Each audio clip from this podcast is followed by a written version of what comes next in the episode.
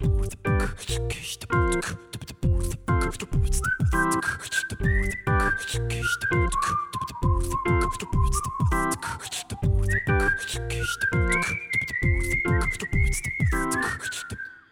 Freunde, herzlich willkommen zurück zum Airbowl Podcast. Chris, du bist weit weg. Andreas, hallo, ja, das ist so. Die DVB wollte das heute so. Und trotzdem sehen wir uns da noch irgendwie fatal, oder? Ja, irgendwie ein ganz, ganz komischer Tag, aber es war auch eine ganz komische Woche, von daher passt es so rein. Ich bin nur jetzt noch ein bisschen, ich habe ganz schön furchtbare Kopfschmerzen seit gestern. Da passte das ganz gut rein, dass ich jetzt erstmal eine Stunde sinnlos durch die Stadt gefahren bin, um dann festzustellen, dass die Bahn, die ich nehmen wollte, alle irgendwie nie kommen. Naja, manchmal läuft es halt nicht. Ja, sowas passiert aber und ich würde sagen, deswegen starten wir einfach direkt in die erste, oder wir sind direkt in die erste NBA-Woche ja schon gestartet. Darüber wollen wir jetzt ein bisschen reden und ich würde mit zwei Zahlen anfangen, Chris. Mhm. Du kannst ja mal sagen, für was die stehen könnten. Die 525 und die 411. 525 und 411. Äh, gib mir ein bisschen Kontext. Ähm, Boston gegen Sixers. 525 und 411? Äh, keine Ahnung. Die ist wahrscheinlich irgendwas, was die Dominanz der Celtics äh, in den direkten Duellen der letzten, ich weiß es nicht, zehn Jahre ausdrückt. Wahrscheinlich die Punktedifferenz in den Spielen, oder, wobei das wäre schon echt extrem krass, aber ähm, ja, keine Ahnung. Aber wahrscheinlich irgendwas in diese Richtung, oder? Die 525 sind die gesamten Triplings von James Harden in dem Spiel Okay. und die Ja, aha. 411 vom gesamten restlichen Sixers-Team. Ja, okay. Interessant. Ich find's heftig. Ja.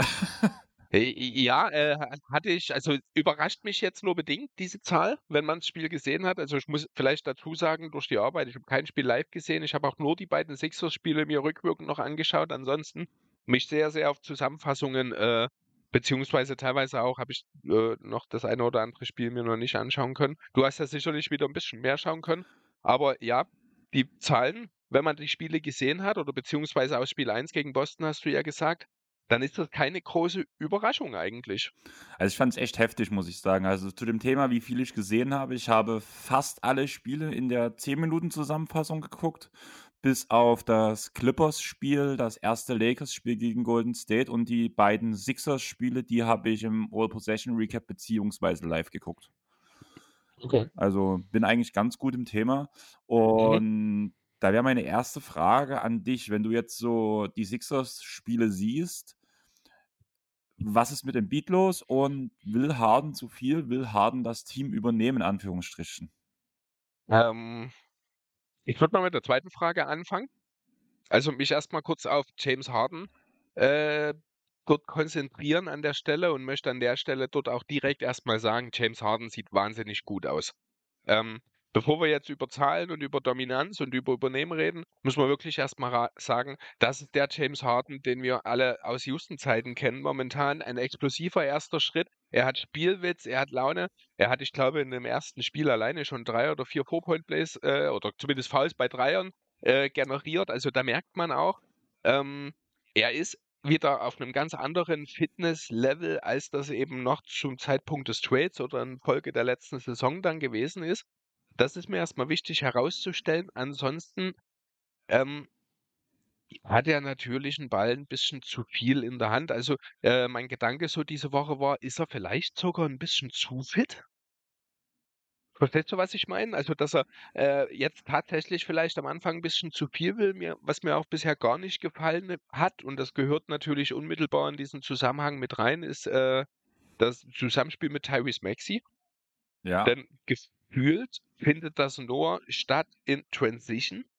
Ansonsten ist das mehr ein, entweder hat Harden den Ball und macht selber oder er gibt in doch relativ wenigen Fällen den Ball ab und sagt dann zu Maxi, mach du. Also ein wirkliches Zusammenspiel, was man ja zumindest ansatzweise am Ende der letzten Regular Season, äh, also auch in der letzten Saison halt schon gesehen hat. Das habe ich noch gar nicht gesehen. Das ist mir wirklich abgegangen an der Stelle. Aber ich mache mir jetzt grundsätzlich erstmal keine Sorgen wegen den vielen James Harden Touches. Ich sehe das eher ganz anders umgedreht. Äh, ich freue mich, dass er in der Lage ist, mit so vielen Touches so effizient zu sein aktuell. Also ich bin sehr, sehr positiv beeindruckt. James Harden ist einer der ganz wenigen, äh, wenn wir ehrlich sind, aus den ersten beiden Spielen wirklich nachhaltig positiv zurückgebliebenen Eindrücke. Eindrücke. Ja, also kann ich verstehen. Allerdings frage ich mich halt, ob das eine das andere bedingt. Also gerade die Sixers fand ich haben letztes Jahr ja doch schon ein bisschen durch Teamplay eher hervorgestochen. Das lag ja halt vor allem daran, dass der Dreh- und Angelpunkt im Beat war, der ein Center ist, der halt nicht wie ein Guard halt so viel machen konnte. Und durch das Nicht-Fit-Sein von James Harden letztes Jahr hat er auch den Ball mehr geteilt und Leute haben mehr Touches bekommen.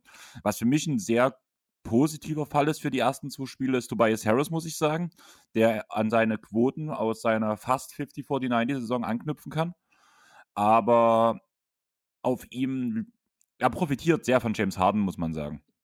Von Tobi hätte ja, äh, von Tobi hätte ich gerne gerade gegen die Bucks eigentlich noch ein bisschen mehr gesehen, denn er hatte dort ganz häufig das äh, Matchup mit Quason Allen. Ähm, da müssen wir nicht drüber reden. Gut, klar, ist einmal in der Folge, nachdem er Allen im Post geschlagen hat, ist er einmal richtig übel von Janis abgeräumt worden. Ähm, aber trotzdem, dieses Matchup, das hätte man häufiger nutzen sollen. Insgesamt, du hast angesprochen, gerade eben, Embiid ist ja ein Sender, der äh, nicht so viel machen kann wie ein Guard. Ich glaube, das müsste man ihm mal sagen. Also da fand ich auch, äh, dass Embiid einfach zu wenig Zeit dort verbracht hat, wo er den meisten Schaden anrichtet. Und das ist nun mal tief in der Zone drin, in unmittelbarer Korbnähe. Ähm, auch wenn es mit Lopez, Janis oder eben auch mit Hofort in den Spielen natürlich sehr, sehr starke Verteidiger für ihn gab. Ähm, fand ich, hat er den Ball entweder zu viel an der Dreierlinie gehabt, zum Beispiel die 1 von 6 Dreiern im Spiel gegen die Boston Celtics. Das muss nicht sein. Das waren auch nicht alles unbedingt immer gute Würfe. Ähm, er hat den Ball häufig auch im High Post bekommen, wo er gegen die ja doch in diesen Spielen sehr, sehr starken und kantigen Sender einfach viel Energie verliert. Ähm, da muss er besser einfach eingesetzt werden. Da muss er vielleicht auch, also was auch definitiv eine Rolle spielt, ich finde, er ist noch überhaupt nicht in der Saison angekommen, er hat noch gar keinen Fokus. Er wirkt einfach nicht fit, er wirkt ähm, wie, als hätte als, Gelenkt. Ja, ist das abgelenkt? Für mich ist es eher so, also ich habe auch Gerüchte gehört, das wurde bei Lockdown NBA ähm, ein bisschen diskutiert, dass Joel Embiid vielleicht sogar verletzt noch ist oder wieder verletzt ist, dass irgendwas in die Richtung ist. Ich hoffe es nicht. Ich weiß es nicht. Ich habe da jetzt nichts gesehen. So, wenn man ihn hat spielen sehen. Ah, er wirkt zögerlich, er geht nicht in die, in die Position rein, wo es weh tut. Er, ja, er wirkt ausgelaugt. Also, wenn das in den ersten beiden Spielen der Saison ein Thema ist, dann haben die Sixers ein ernsthaftes Problem. Ja, ich weiß. Das muss ich ganz ehrlich sagen. Entweder hat Embiid dann über den ganzen Sommer mit den, äh, mit den medizinischen Personal, sei es nur von den Sixers oder in irgendeiner anderen Form, äh, ja, nicht mit offenen Karten gespielt. Da muss er irgendwas verheimlicht, verdeckt haben.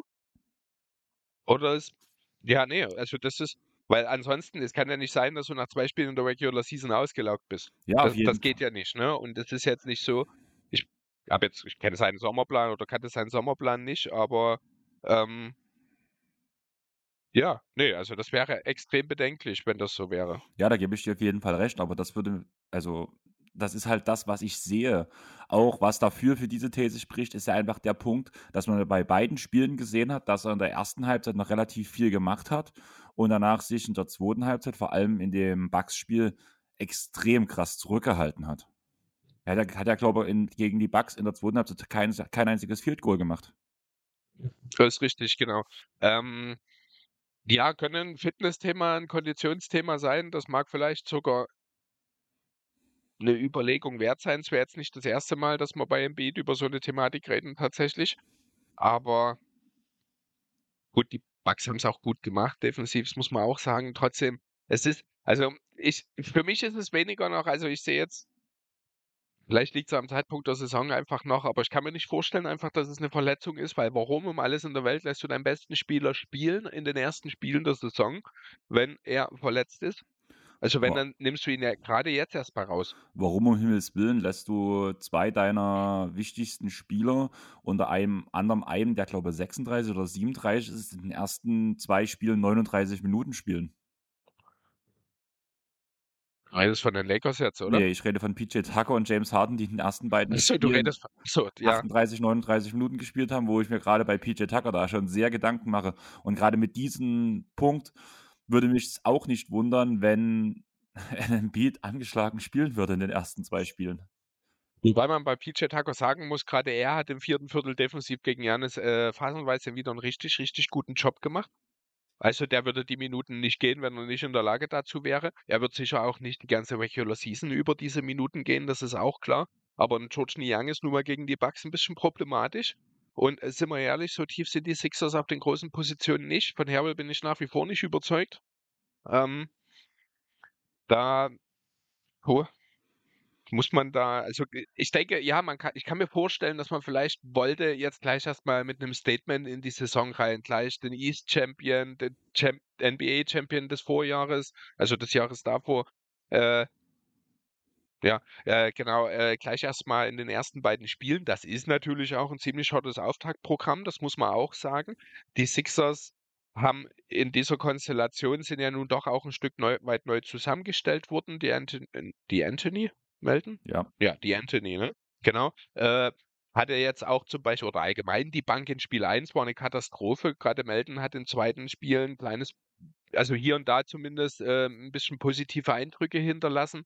Ähm, da gehört natürlich auch noch ein bisschen dazu. Hier kommen wir ein bisschen jetzt auch zum Thema Coach, denn da habe ich mir auch was aufgeschrieben, was mir in diesen zwei Spielen sehr deutlich aufgefallen ist. Das passt auch alles in diesen Gesamtkontext.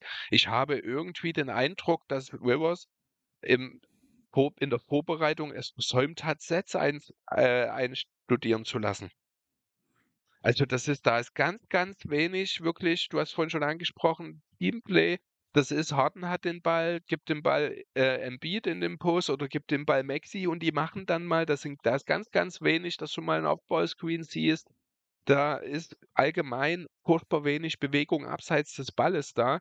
Ähm, Deswegen, also ich habe mir hier als Punkt hingeschrieben, mit Doc Rivers wird Philly nie einen Titel gewinnen. Und da waren diese beiden Spiele für mich schon wieder ein ganz, ganz klares Beispiel dafür, dass äh, um diese ja, These, die diese These einfach unterstützen, weil da ist kein Konzept da. Dieses Konzept ist weiterhin Isoball. Das Einzige, wo ich Doc Rivers einen Fortschritt zugestehe, ist die Tatsache, dass er Maxi und Harden jetzt wirklich staggert. Ähm, in Spiel 1 war definitiv immer einer von beiden auf der Platte als es noch relevant war. Beziehungsweise, ja, nee, das ganze Spiel. Ähm, und jetzt gegen die Bucks ist mir zumindest dann auch keine Line-Up mal ins Auge gefallen, wo äh, All-Bench-Line-Ups gespielt wurden. Das ist die eine positive Sache. Es nützt dir aber nichts, wenn du dich trotzdem eins zu eins fast ausschließlich auf die individuelle Klasse der besten Spieler verlässt. Auf jeden Fall, also gebe ich dir erstmal im Großen und Ganzen recht. Bei einer Sache, wo ich dir ein bisschen widersprechen würde, ist die Sache um Melton. Ich fand vor allem seine ersten zwei Spiele in einem komplett anderen Teamumfeld, als es bis jetzt gewohnt ist, hat es eigentlich sehr gut angestellt und hat das Team gut unterstützt. Also gerade Melton, muss ich sagen, fiel mir als einziges positiv auf von der Bank. Ja, also zumindest in Spiel 2. In Spiel 1 war insgesamt das äh, war die Bank eine ziemliche Katastrophe, das muss man schon auch sagen. In Spiel 2 war Melton derjenige, der noch am positivsten, also der wirklich positiv aufgefallen ist. Da gebe ich dir auf jeden Fall recht. Ähm, aber das ist natürlich jetzt auch, das kann es noch nicht gewesen sein. Da muss natürlich auch noch mehr kommen. Da muss auch einfach, ja, da ist der Coach gefordert und ich weiß nicht, wohin es mit Doc Rivers noch gehen soll. Das ist Klar, zwei Spiele, ich will jetzt auch nicht überreagieren, aber ich weiß auch nicht, wie man jetzt in diesem vollgepackten Kalender die Zeit finden soll, um ordentlich Spielzüge einzustudieren. Dafür war ja eigentlich jetzt die letzte Zeit da. Und ich habe nichts davon gesehen, weder gegen die Celtics noch gegen die Bucks. Also wir sind uns aber einig, dass wir ähm, mehr erwartet hätten. Allerdings hast du halt wirklich zwei der besten Defensive Lines der Liga dort stehen gehabt, die wahrscheinlich auch schon im Auftakt Spielzüge und ähm, Laufwege schon verhindern können. Ich sehe das dort noch gar nicht so als problematisch an. Gerade wenn man zum Beispiel gegen Teams ran muss wie Utah, die überraschend gut jetzt die ersten zwei Spiele gespielt haben und beide Spiele vor allem gewonnen haben, gegen auch Portland oder gegen die Kings, gegen Orlando, gegen Detroit. Gegen diese Teams kannst du deine Sets halt besser implementieren und kannst sie vor allem auf einem Level versuchen zu spielen, wo oder auf einem kompetitiven Level, wo es um was geht. Ich glaube, das ist nochmal ein Riesenunterschied, wenn du im Training Sets eintrainierst oder sie im Spiel umsetzen musst. Ein paar Teile haben sich geändert bei den Sixers, vor allem der, ähm, die, der Fitnesszustand von dem James Harden. Danach wird, wie gesagt, wir hatten jetzt gerade den Punkt mit Embiid, dass bei ihm noch nicht alles so rund läuft. Danach hast du Spieler bekommen wie Tucker, wie Melton, wie House etc. Die müssen sich erstmal an das Konzept gewöhnen. Ich sehe das gar nicht so katastrophal, dass die Sets noch gar nicht so in den ersten zwei Spielen krass gelaufen wurden, beziehungsweise dass man, dass es nicht aufgefallen ist, einfach aus dem Grund, da du mit Boston die beste Defense der Liga hast und rein theoretisch mit den Bucks eine der besten der Liga hast. Trotzdem finde ich, äh, war das zu wenig. Also ich habe wirklich dort das Gefühl gehabt, dass Doc Rivers ja hauptsächlich Harden, äh, ja mit Abstrichen dann eben auch im Beat und ganz wenigen Phasen dann auch mal Maxi einfach die völlige Offenheit gegeben hat. Klar, das kann funktionieren, gerade wenn du die Schützen drumherum hast, wenn alles klickt. Aber ich habe das Gefühl, dass dort in diesen Spielen irgendwie keine Trainingsinhalte dabei waren, dass das einfach wir, wir schauen jetzt erstmal, oder Doc Rivers sagt sich, ich bin total überzeugt davon, dass ein fitter Harden uns hier tragen wird. Und ähm, da müssen wir natürlich auch aufpassen, dass wir dort nicht den fitten Harden zu lange uns tragen lassen, denn sonst haben wir wieder dieselbe Situation, dass er uns in den Playoffs dann eben die Kräfte fehlen. Ähm, ja, hier muss einfach und zwar äh, eigentlich hätte es von Spiel 1 an passieren müssen, ein besseres Load-Management innerhalb des Spiels ran. Du hast einen Tobias Harris, den du gerne noch zwei, dreimal mehr den Ball in die Hand geben kannst. Du hast einen Maxi, der viel, viel häufiger den Ball in der Hand braucht, wo ich halt auch gerne wirklich das zusammen, oder wo zwingend auch das Zusammenspiel mit Harden. Und die haben letzte Saison schon zusammen gespielt und hatten jetzt ein gemeinsames Trainingcamp. Da erwarte ich schon, dass dort eine Synergie langsam entsteht und das war gar nicht da. Ne, also klar hat Harden hat Maxi ein paar Mal im Transition gefunden. Transition ist auch nochmal so eine Thematik, äh, die überhaupt noch nicht funktioniert, vorne wie hinten eigentlich. Also vorne ging es, wurde aber halt äh, bei den Sixers selten wirklich intensiv genutzt. Hinten war gerade gegen Boston das in Transition eine heillose Katastrophe. Ähm, also es gibt unheimlich viele Baustellen. Einige davon waren so erwartbar, einige, einige davon sind jetzt auch nicht unbedingt ein Problem, weil wir eben noch früh in der Saison sind. Aber ich habe nach diesen beiden Spielen erste Alarmsignale vernommen, muss ich ganz ehrlich so sagen. Also ich erwarte halt wirklich wesentlich mehr in der Defense. Joel Embiid wirkt dort lustlos, dann wird an dem Punkt halt ausgelaugt oder wirklich lustlos. Lustlos wäre echt traurig, muss man ganz ehrlich sagen. Und ein Spieler, der zumindest in der Defense helfen könnte, wäre ja Matisse.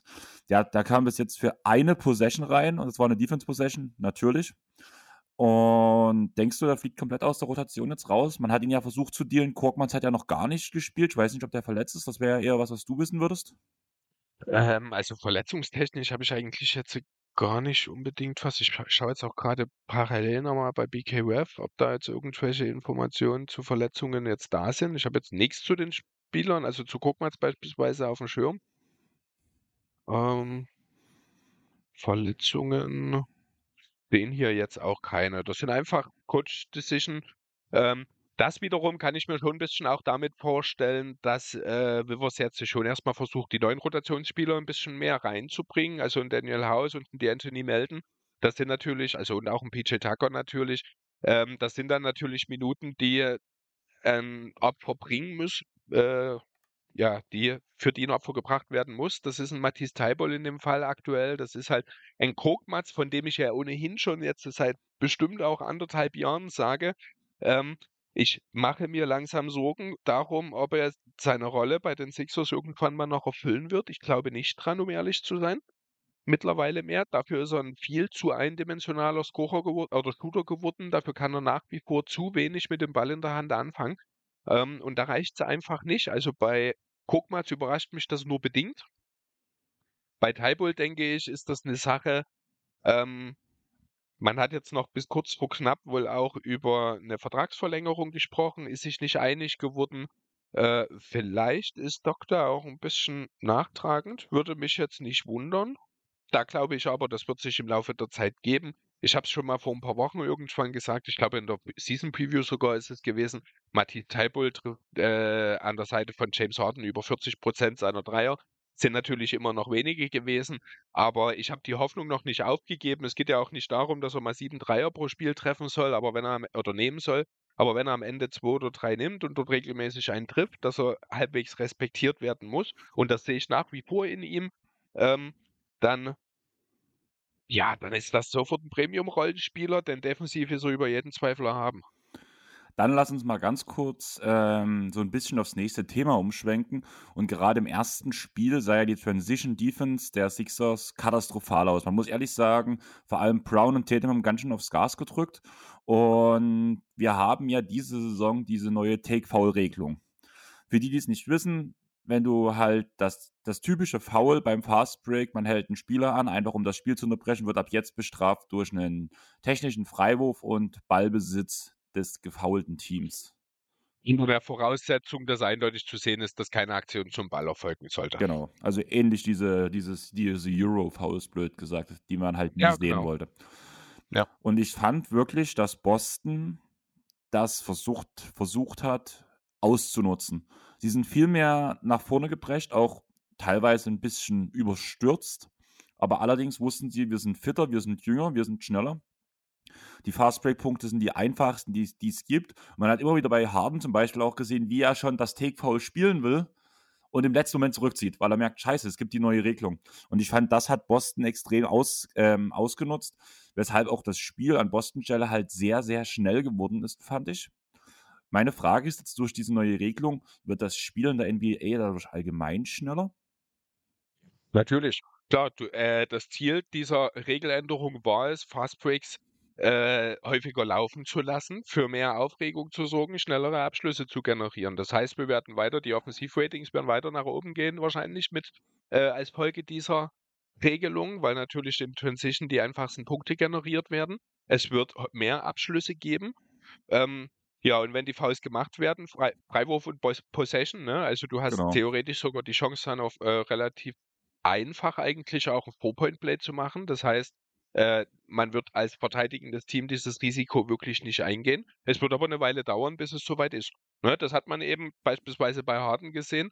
Äh, Harden ist ja ohnehin so jemand, den ich so als Gewohnheitsmensch beurteilen würde, der mit Regeländerungen und mit neuen Umständen vielleicht ein bisschen länger braucht, um sich zu 100% zu akklimatisieren.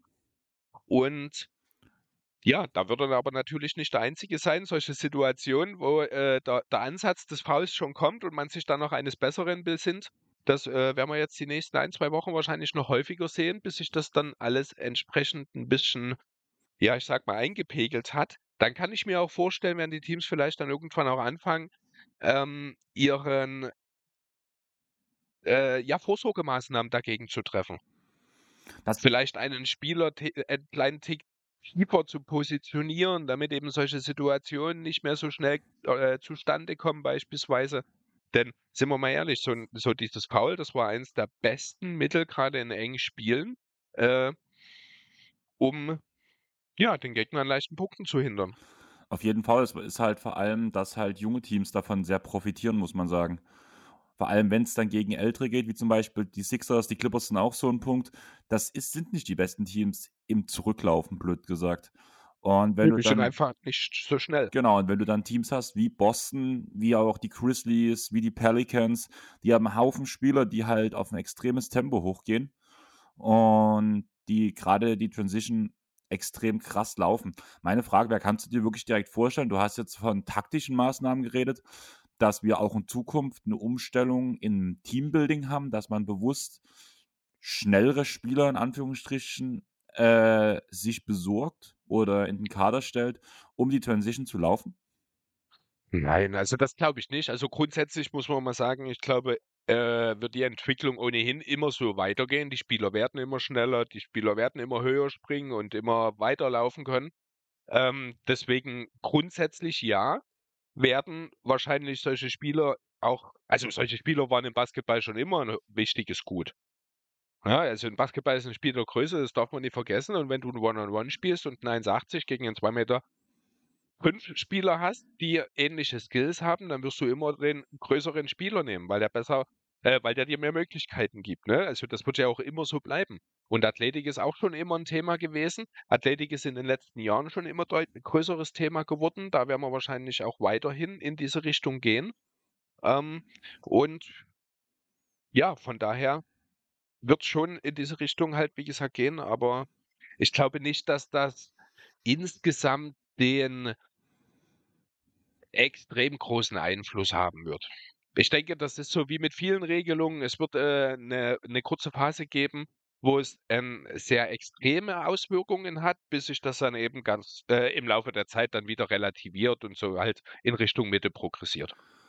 Ähm, ja, kann ich mir auch gut vorstellen. Also ich gehe da im Großen und Ganzen mit. Aber ich glaube, gerade in der ersten Saison, dass Teams, die das halt eher umsetzen, dass vor allem in den ersten Saisonmonaten das schon ähm, forciert wird. Also ich fand es halt wirklich, wie gesagt, bei Boston extrem gegen die Celtics, äh, gegen die Sixers. Weil vor allem Täter, muss ich sagen, ist nochmal gefühlt einen Schritt schneller. Und vor allem, wie massiv ist er? Hast du seinen Körper gesehen? Also er hat ja wirklich aufge er ist wie aufgepumpt, sage ich mal so. Also war, ich fand das schon extrem. Ja. So in dem Fall äh, so extrem nicht aufgefallen, wenn ich ehrlich sein soll.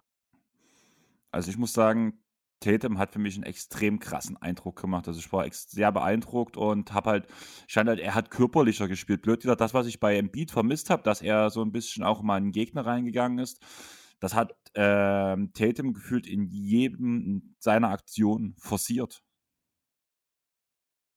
Ja, okay. Das mag sein. Ähm, was wollte ich? Ich wollte gerade zu dem Thema. Ah, jetzt ist es weg. Jetzt habe ich den Punkt, den ich gerade noch anbringen wollte, der ist jetzt wieder verloren gegangen. Zu dem Thema Athletik. Ähm, ach so, genau. Richtig, darum ging es. Also, es geht ja dann auch so ein bisschen in die Richtung äh, der Grundsatzfrage. Ne? Also wir wissen alle natürlich, Transition ist äh, ein Punkt, bei dem du sehr viele, sehr einfache Punkte generieren kannst. Wir wissen aber auch alle, wenn es dann am Ende um die Wurst geht, wenn sie in die Playoffs kommen, dann ist der Transition-Anteil für gewöhnlich, wird der, also geht der zurück. Ne? Dann brauchst du halt talentierte Spieler im Setplay, dann brauchst du jemanden, der eine, eine, Set-Defense knacken kann. Ne? Das ist mit reiner Athletik, kommst du da natürlich auch ein Stück weit, aber nicht so weit, wie du dann eben kommst mit dem Thema Cleverness, mit dem Thema System, mit dem Thema Coaching. Ja, deswegen wirst du, wenn du dich nur auf die Athletik, Athletik, auf das Tempo, auf dieses, ich glaube, äh, Julius in ihrem neuen Podcast äh, im Double Step Back hat das so schön höher, schneller, weiter bezeichnet. Ähm, ich glaube, dafür gibt es ein Ceiling. Ja, und dieses Ceiling ist genau dort, wo einfach das Basketballer, die basketballerischen Fähigkeiten und das, was drumherum kommt, also das, was im Kopf stattfindet, das Taktische, das Coaching, das sorgt dann dafür, dass eben aus der aus dem Potenzial letzten Endes, dass das ausgeschöpft werden kann. Das athletische Potenzial gibt dir ein gewisses Ceiling, aber alles, aber alleine damit wirst du es nicht bis ganz nach oben schaffen. Darauf will ich am Endeffekt hinaus. Da gehören dann eben dann noch andere Sachen dazu. Wie setzen deine Mitspieler die Sets um? Treffen deine Mitspieler ihre offenen Würfe? Ähm, bekommt eine Mitspieler ihre offenen Würfe eher zufällig oder steckt dort ein Mastermind, ein Coaching dahinter, was immer wieder für, äh, ein, für diese Würfe sorgt. Ne? Und das ist alles das. Und das kannst du halt mit reiner Athletik nie erreichen. Deswegen glaube ich, sind im, im Endeffekt dann Grenzen gesetzt. Ja, ähm, gebe ich dir recht. Bloß weil du es jetzt gerade angesprochen hast, wir können es ja direkt mal anteasern auch. Also ich habe die Folge auch schon gehört, fand es extrem gut. Halt so ein richtig schöner mhm. Nerd-Talk, sage ich mal so. Der Double Step Back Podcast von Lorenzo Licresti und ähm, Julius Schubert, also Just a Kid from Germany. Auf jeden Fall mal reinhören. Und wenn wir gerade beim Werbung machen sind, würde ich noch direkt aus der von der letzten Folge ankündigen, dass jetzt der Fragenpod mit Jerry Engelmann dabei ist. Der mhm in seiner Folge, also ich weiß nicht, hast du das schon gehört, die aktuelle Folge? Ja. Da würde ich gleich mit dem Thema mal deine Meinung dazu hören. Ähm, okay. Für die, die es nicht wissen, Jerry Engelman war ja ähm, Analyst bei ESPN, hat unter anderem für die Mavs schon gearbeitet, für die Phoenix Suns schon gearbeitet und hat in seiner Zeit bei den Mavs vorgeschlagen, ähm, Luka Doncic gegen Jason Tatum zu, tra äh, zu traden. Hm. Das Ding ist, ähm, ähm, Jerry. Zu ist, welcher Zeit war das? Das war Doncic seinem zweiten Jahr oder so. Wo Tatum noch, ähm, noch nicht so der Überstar war. Das war, glaube ich, die Zeit mit ähm, Kyrie und sowas noch.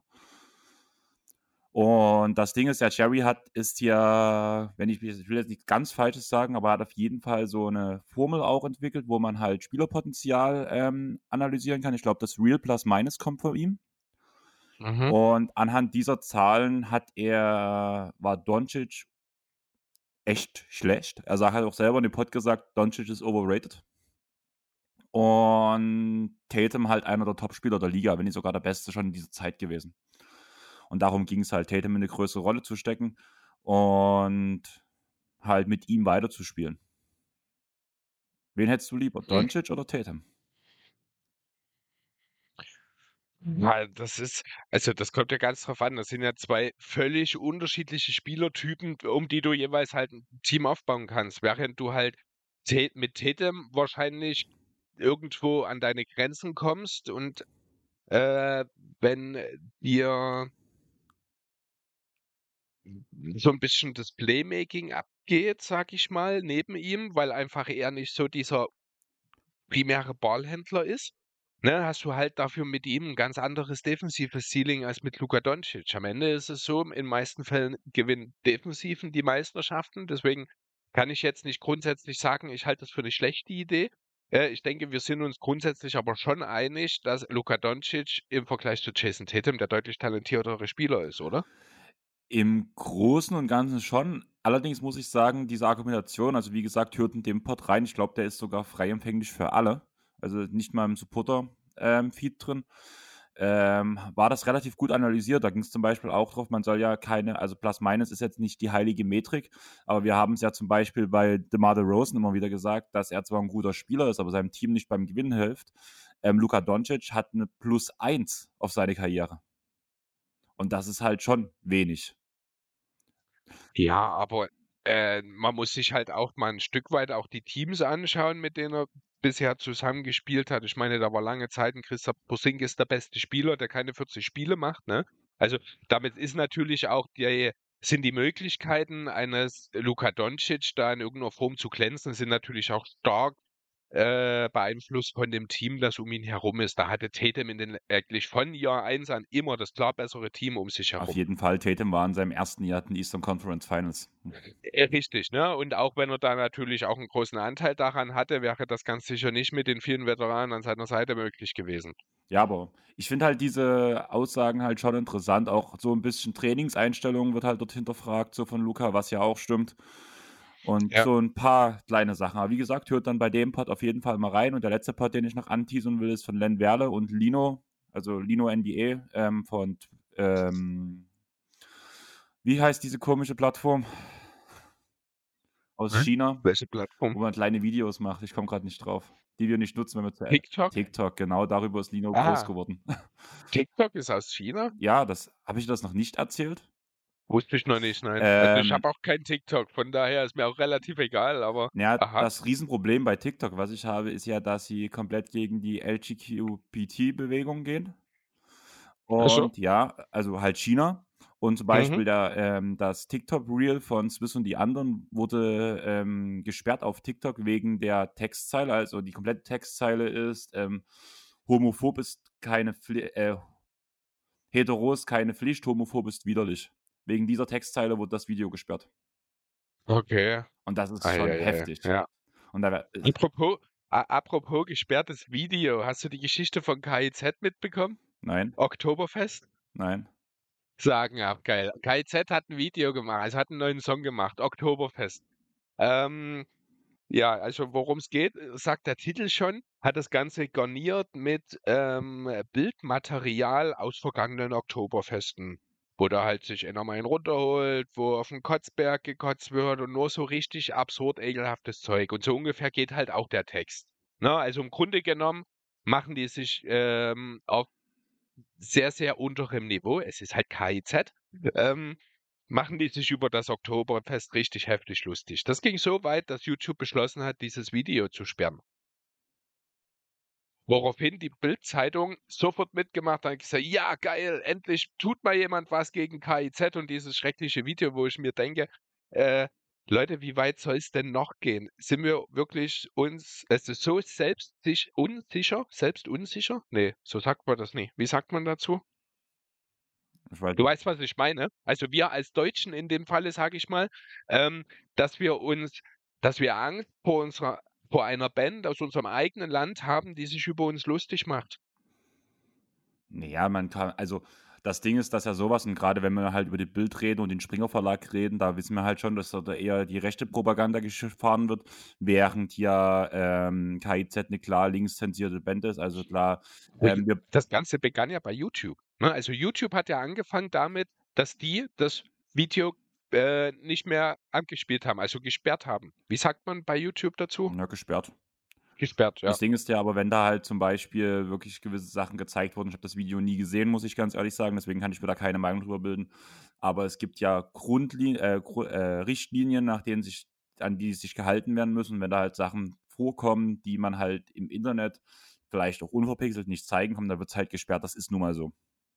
Damit hat es nichts zu tun. Das kann ich dir sagen. Also ich habe das Video einmal ganz kurz am Anfang gesehen, da wusste ich, also da halt, also wirklich ganz, ganz am Anfang, da war mir auch noch nicht bewusst, dass das so einen Shitstorm zur Folge hat. Deswegen habe ich mir das damals nicht aufmerksam angeschaut. Ich kann ja keine Details dazu sagen. Ähm, aber ich weiß, dass es damit, also da habe ich schon schlimmere Videos gesehen, die äh, nicht gesperrt wurden. Das war wirklich, das war eine reine inhaltliche Thematik an der Stelle. Kann sein. Was ich halt gerade sagen muss, ich habe gestern erst eine Diskussion wegen KIZ geführt. Ich habe glaube, seit wirklich dem Album Hurra, die Welt geht unter Boom Boom Boom drauf war, ähm, mich weiter nicht weiter mit Z äh, KIZ beschäftigt, weil ich es auch einfach musikalisch nicht so cool finde und es mir einfach ein bisschen zu tiefes Niveau hat, muss ich sagen. Und gerade die letzten Alben wurden mir jetzt von mehreren Leuten gesagt, die, von denen ich auch viel von der Meinung halte, dass die ziemlich frauenfeindlich sind, weswegen ich mich dann auch von KIZ so ein bisschen distanziert habe. Das war ja auch bei Fridays for Future, wo ich aufgelegt habe, wurde aus diesem Grund ähm, KIZ als bitte nicht spielen deklariert, wo ich halt sage, okay. ähm, macht es euch doch nicht so schwer, ihr seid eine klar linke Band und dann tut euch auch an solche Richtlinien halten und da gehört halt frauenverachtende oder ähm, diskreditierende Sachen halt einfach nicht rein. Okay. Also wenn wir bei frauenfeindlichen Bildern sind, dann müssen wir auch mal kurz über Kurokos Basketball reden. Ja. Ne? Also, du, du weißt sofort, was ich meine, oder? Alex. Äh, ja, oder auch äh, Momochi? Momo, also mit dem Namen habe ich. Kurokos Freundin. Ja, oder auch nicht, genau die. Ja, ne? Also da muss man schon auch, und wenn wir ehrlich sind, auch äh, Riku die Trainerin, auch wenn die natürlich in einem ganz anderen Bild dargestellt wird. Also das ist schon, äh, sind die alle so, diese Animes? Ja. Ist schon, also ich finde das schon auch grenzwertig, muss ich sagen. Ich habe echt überlegt, weil an sich ist es echt eine schöne Serie. Also ich bin in der dritten Staffel inzwischen. Ähm, wir können es nochmal, wie heißt genau Kuroko no Basket? Also offiziell, äh, also der japanische Name ist Kuroko no Basket, aber auf Netflix heißt Kurokos Basketball. Genau, ja, fand ich auch, klingt ein bisschen, aber, aber der englische Titel, der wird ja immer eingeblendet bei Netflix mit äh, The Basketball, äh, Basketball which Kuroko plays. Mhm. Also ist quasi einfach nur eins zu eins übersetzt. Ähm, ja, eine wirklich schöne Serie eigentlich. Macht doch wirklich Spaß, die zu sehen. Ich habe auch überlegt, ob ich die vielleicht sogar meiner Freundin für ihre Tochter empfehle. Aber das habe ich mir dann wirklich ganz schnell wieder abgewöhnt, den Gedanken. Ja, das Denn das ist, ja. Zumal, wenn man drüber nachdenkt, dass ja die Charakter, die du jetzt auch gerade alle aufgezählt hast, bis auf Alex, da bin ich mir unsicher, ich glaube, die ist ja ein bisschen älter, aber alle sich so im Alter von. Die muss, die, die muss älter sein. Weil die ist ja Profi gewesen und hat ja ihre Profikarriere beendet. Ja. Ja, aber ne, also was die ich muss halt. ja mindestens Mitte 20, 30 sein. Und das sind ja alles Teenies eigentlich. Genau, Ne? Das, das sind ja ist- Oberschüler. Das Hm. ist halt das Problem auch, wo ich halt sage, wo es ja bei Thema ähm, Anime immer sehr viele Shitstorms gibt in Ja. die Richtung. Aber das ist Nicht halt. zu Unrecht. Ja, aber das ist halt trotzdem was anderes, als wenn man halt gewisse Texte singt, was man mit Frauen macht und so weiter. Also auch Thema zum Beispiel, diese ganze Problematik ist gestern auch hochgekommen, wegen, dem, wegen der ganzen Laila-Thematik, weil im Skandal im Sperrbezirk gespielt wurde, was ich halt in die, mittlerweile in dieselbe Schiene stecke wie Laila, weil es auf dasselbe rauskommt. Ja, so gesehen hast du recht. Und Stimmt. das ist auch ein Grund, warum ich den Song nicht mehr spiele. Und darauf sind wir danach auf KIZ gekommen und so weiter und so fort. Aber ich würde sagen, wir gehen langsam mal zum Basketball zurück. Und ich habe eine kleine Overreaction für dich. Du kannst ja mal sagen, wie krass du sie findest. Ähm, die Lakers müssen einreisen. Was die einreißen? Weißt du zum Einreißen. Das ist, das ist, da kannst du mit Hammer und Meißel auf der Ruine einschlagen. Entschuldigung. Ah, okay, ich habe mich wieder beruhigt. Wirklich? Nicht, aber du musst mal kurz reden, weil ich muss kurz husten und ich will mich Ach so, schalten. Okay, dann huste mal und schalte dich stumpf. Ähm, man könnte jetzt blöd gesagt auf Russell Westbrook einprügeln. In der Pressekonferenz nach dem Clippers-Spiel seine Aussage, ich war solide. Wenn man 0 aus 11 trifft, ist halt schon ein bisschen, sagen wir es so, schwierig. Aber ich will mich da gar nicht zu sehr auf Russ einprügeln. Der hat ja ein okayes erstes Spiel gemacht, auch wenn er da mein mäßig effizient war, aber halt zumindest die Grundwerte, wenn man auf die normalen Stats geschaut hat, sah es ja gar nicht so schlimm aus. Allerdings funktionieren die anderen Spieler ja auch nicht. Ähm, Kendrick Nunn 0 von 7 gegen die Clippers. Patrick Beverly steht jetzt äh, mittlerweile bei 2 von 11 in dieser Saison. Lonnie Walker bei 2 von 12 von der Dreierlinie. Westbrook 1 von 9, Davis 2 von 7, Toscano Anderson ähm, 1 von 7. Also es sind ja ganz klare Indikatoren, wo man halt sagt, ähm, oder wie es auch LeBron schon gesagt hat, uns fehlt Spacing, uns fehlt der Laser. Will, will, da, will LeBron vielleicht Davis Bertans ins Team holen? Ja, es wäre zumindest mal einer, der auch mal einen offenen Dreier treffen kann. Ähm, er hat, ähm, was nach dem zweiten Spiel, ich glaube, oder nach, nee, doch zwei Spiele waren es ja jetzt schon, hat er äh, ja gemeint, wir kriegen ja die offenen Würfe, wir treffen sie nur nicht, beziehungsweise bekommen wir ja die offenen Würfe vom Gegner geschenkt. Und äh, das ist ja am Ende genau das. Du kannst halt die Lakers einfach draußen stehen lassen. Du hast die Namen genannt. Kendrick Nunn ist der einzige, von dem ich erwarte, dass das im Laufe der Saison vielleicht noch ah, einer ist, ah. der man konstant sein Dreier treffen kann. Ja, Patrick Beverly. Ja, Be Beverly auch, ja, stimmt, du hast recht. Ähm, aber ja, das ist aber, wer, guck, wer sonst in diesem Team ist jemand, von dem du direkt sagen würdest, das ist jemand, den, den würde ich noch einen Dreier sofort schießen lassen. Das ist keiner. Das ist LeBron ist der nächste dort. LeBron würde ich grundsätzlich jeden offenen Wurf schießen lassen, mal ganz davon abgesehen. Ne? Aber das ist sonst keiner. Da rein, kommt ein rein, Theo rein. rein theoretisch würde ich Austin Reeves das noch zutrauen. Ja, aber ein Austin Reeves mit einer Karriere-Dreierquote von 31 Prozent betrifft natürlich nur die letzte Saison. Äh, nee, Quatsch, betrifft, ja doch, genau, letzte Saison ist jetzt theoretisch jemand, dessen Wurf das zulassen könnte, der aber gefühlt, ich glaube, wahrscheinlich auch einfach deswegen, weil die Gegner auch wissen, er ist wahrscheinlich einer der ersten, der das kann, äh, es sehr schwer haben wird. Genau, da gebe ich dir vollkommen recht. Aber du hast jetzt einen anderen Namen schon gesagt. Wer ist Matt Ryan, bitte? Äh, Matt Ryan ist der Quarterback der Atlanta Falcons, wenn mich nicht alles täuscht. Und bei den Lakers? Äh, ja, äh, ein Small Forward mittlerweile, ich glaube auch Mitte 20, wenn mich, also ein Flügelspieler Mitte 20, jemand, der eigentlich nur eine Sache kann und das ist eben Dreier werfen. Ne? Aber genau dafür hat es eben jetzt in diesen Lakers-Kader für zwei Spieler und im Schnitt jetzt eben auch 15 Minuten gereicht, in denen er übrigens auch 40 Prozent seiner Dreier getroffen hat. Also der guckt, der guckt auch immer böse. Der guckt auch immer böse, wenn er wirft. Echt? Ja. Ich habe doch kein Bild von ihm gesehen, weil es nirgendwo ein Bild von ihm gibt. Ich weiß nicht, ob die NBA mittlerweile sein Profil aktualisiert und mit einem Bild versehen hat. Gestern Abend hat er, ich glaube, noch keins gehabt. Ist halt so jemand, der ist auch undrafted, ich glaube. Ja, natürlich undrafted, ist mal irgendwie bei den Celtics kurz untergekommen letzte Saison. Hat dort, sehe ich gerade, sogar ein Spiel gemacht. Für fünf Minuten. Und hat dort eins von fünf Dreier getroffen.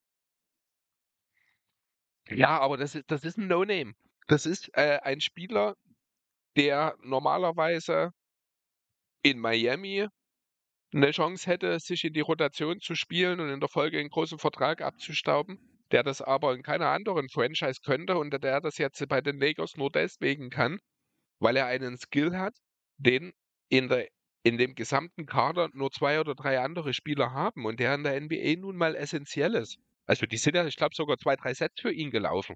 Ja, also man merkt auch, also vor allem, was ich ihm positiv anheften muss, ist, dass er will. Also man merkt richtig, wie er sich reinhängt, wie er Hassel bringt. Er hat, der, der sieht seine ganz große, das ist seine große Chance jetzt. Das wird wahrscheinlich über die gesamte Saison, solange er spielt, derjenige sein, der den größten ein, also den größten Effort zeigen wird mit. Ja, also das muss ich echt sagen, das sah extrem positiv aus.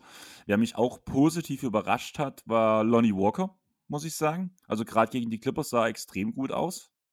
Wenn er nicht gerade von draußen werfen muss. Genau, aber sein Zug zum Korb war elitär und auch wirklich viel, viel besser, als ich es bei Spurs-Zeiten so mitbekommen habe, sage ich mal so.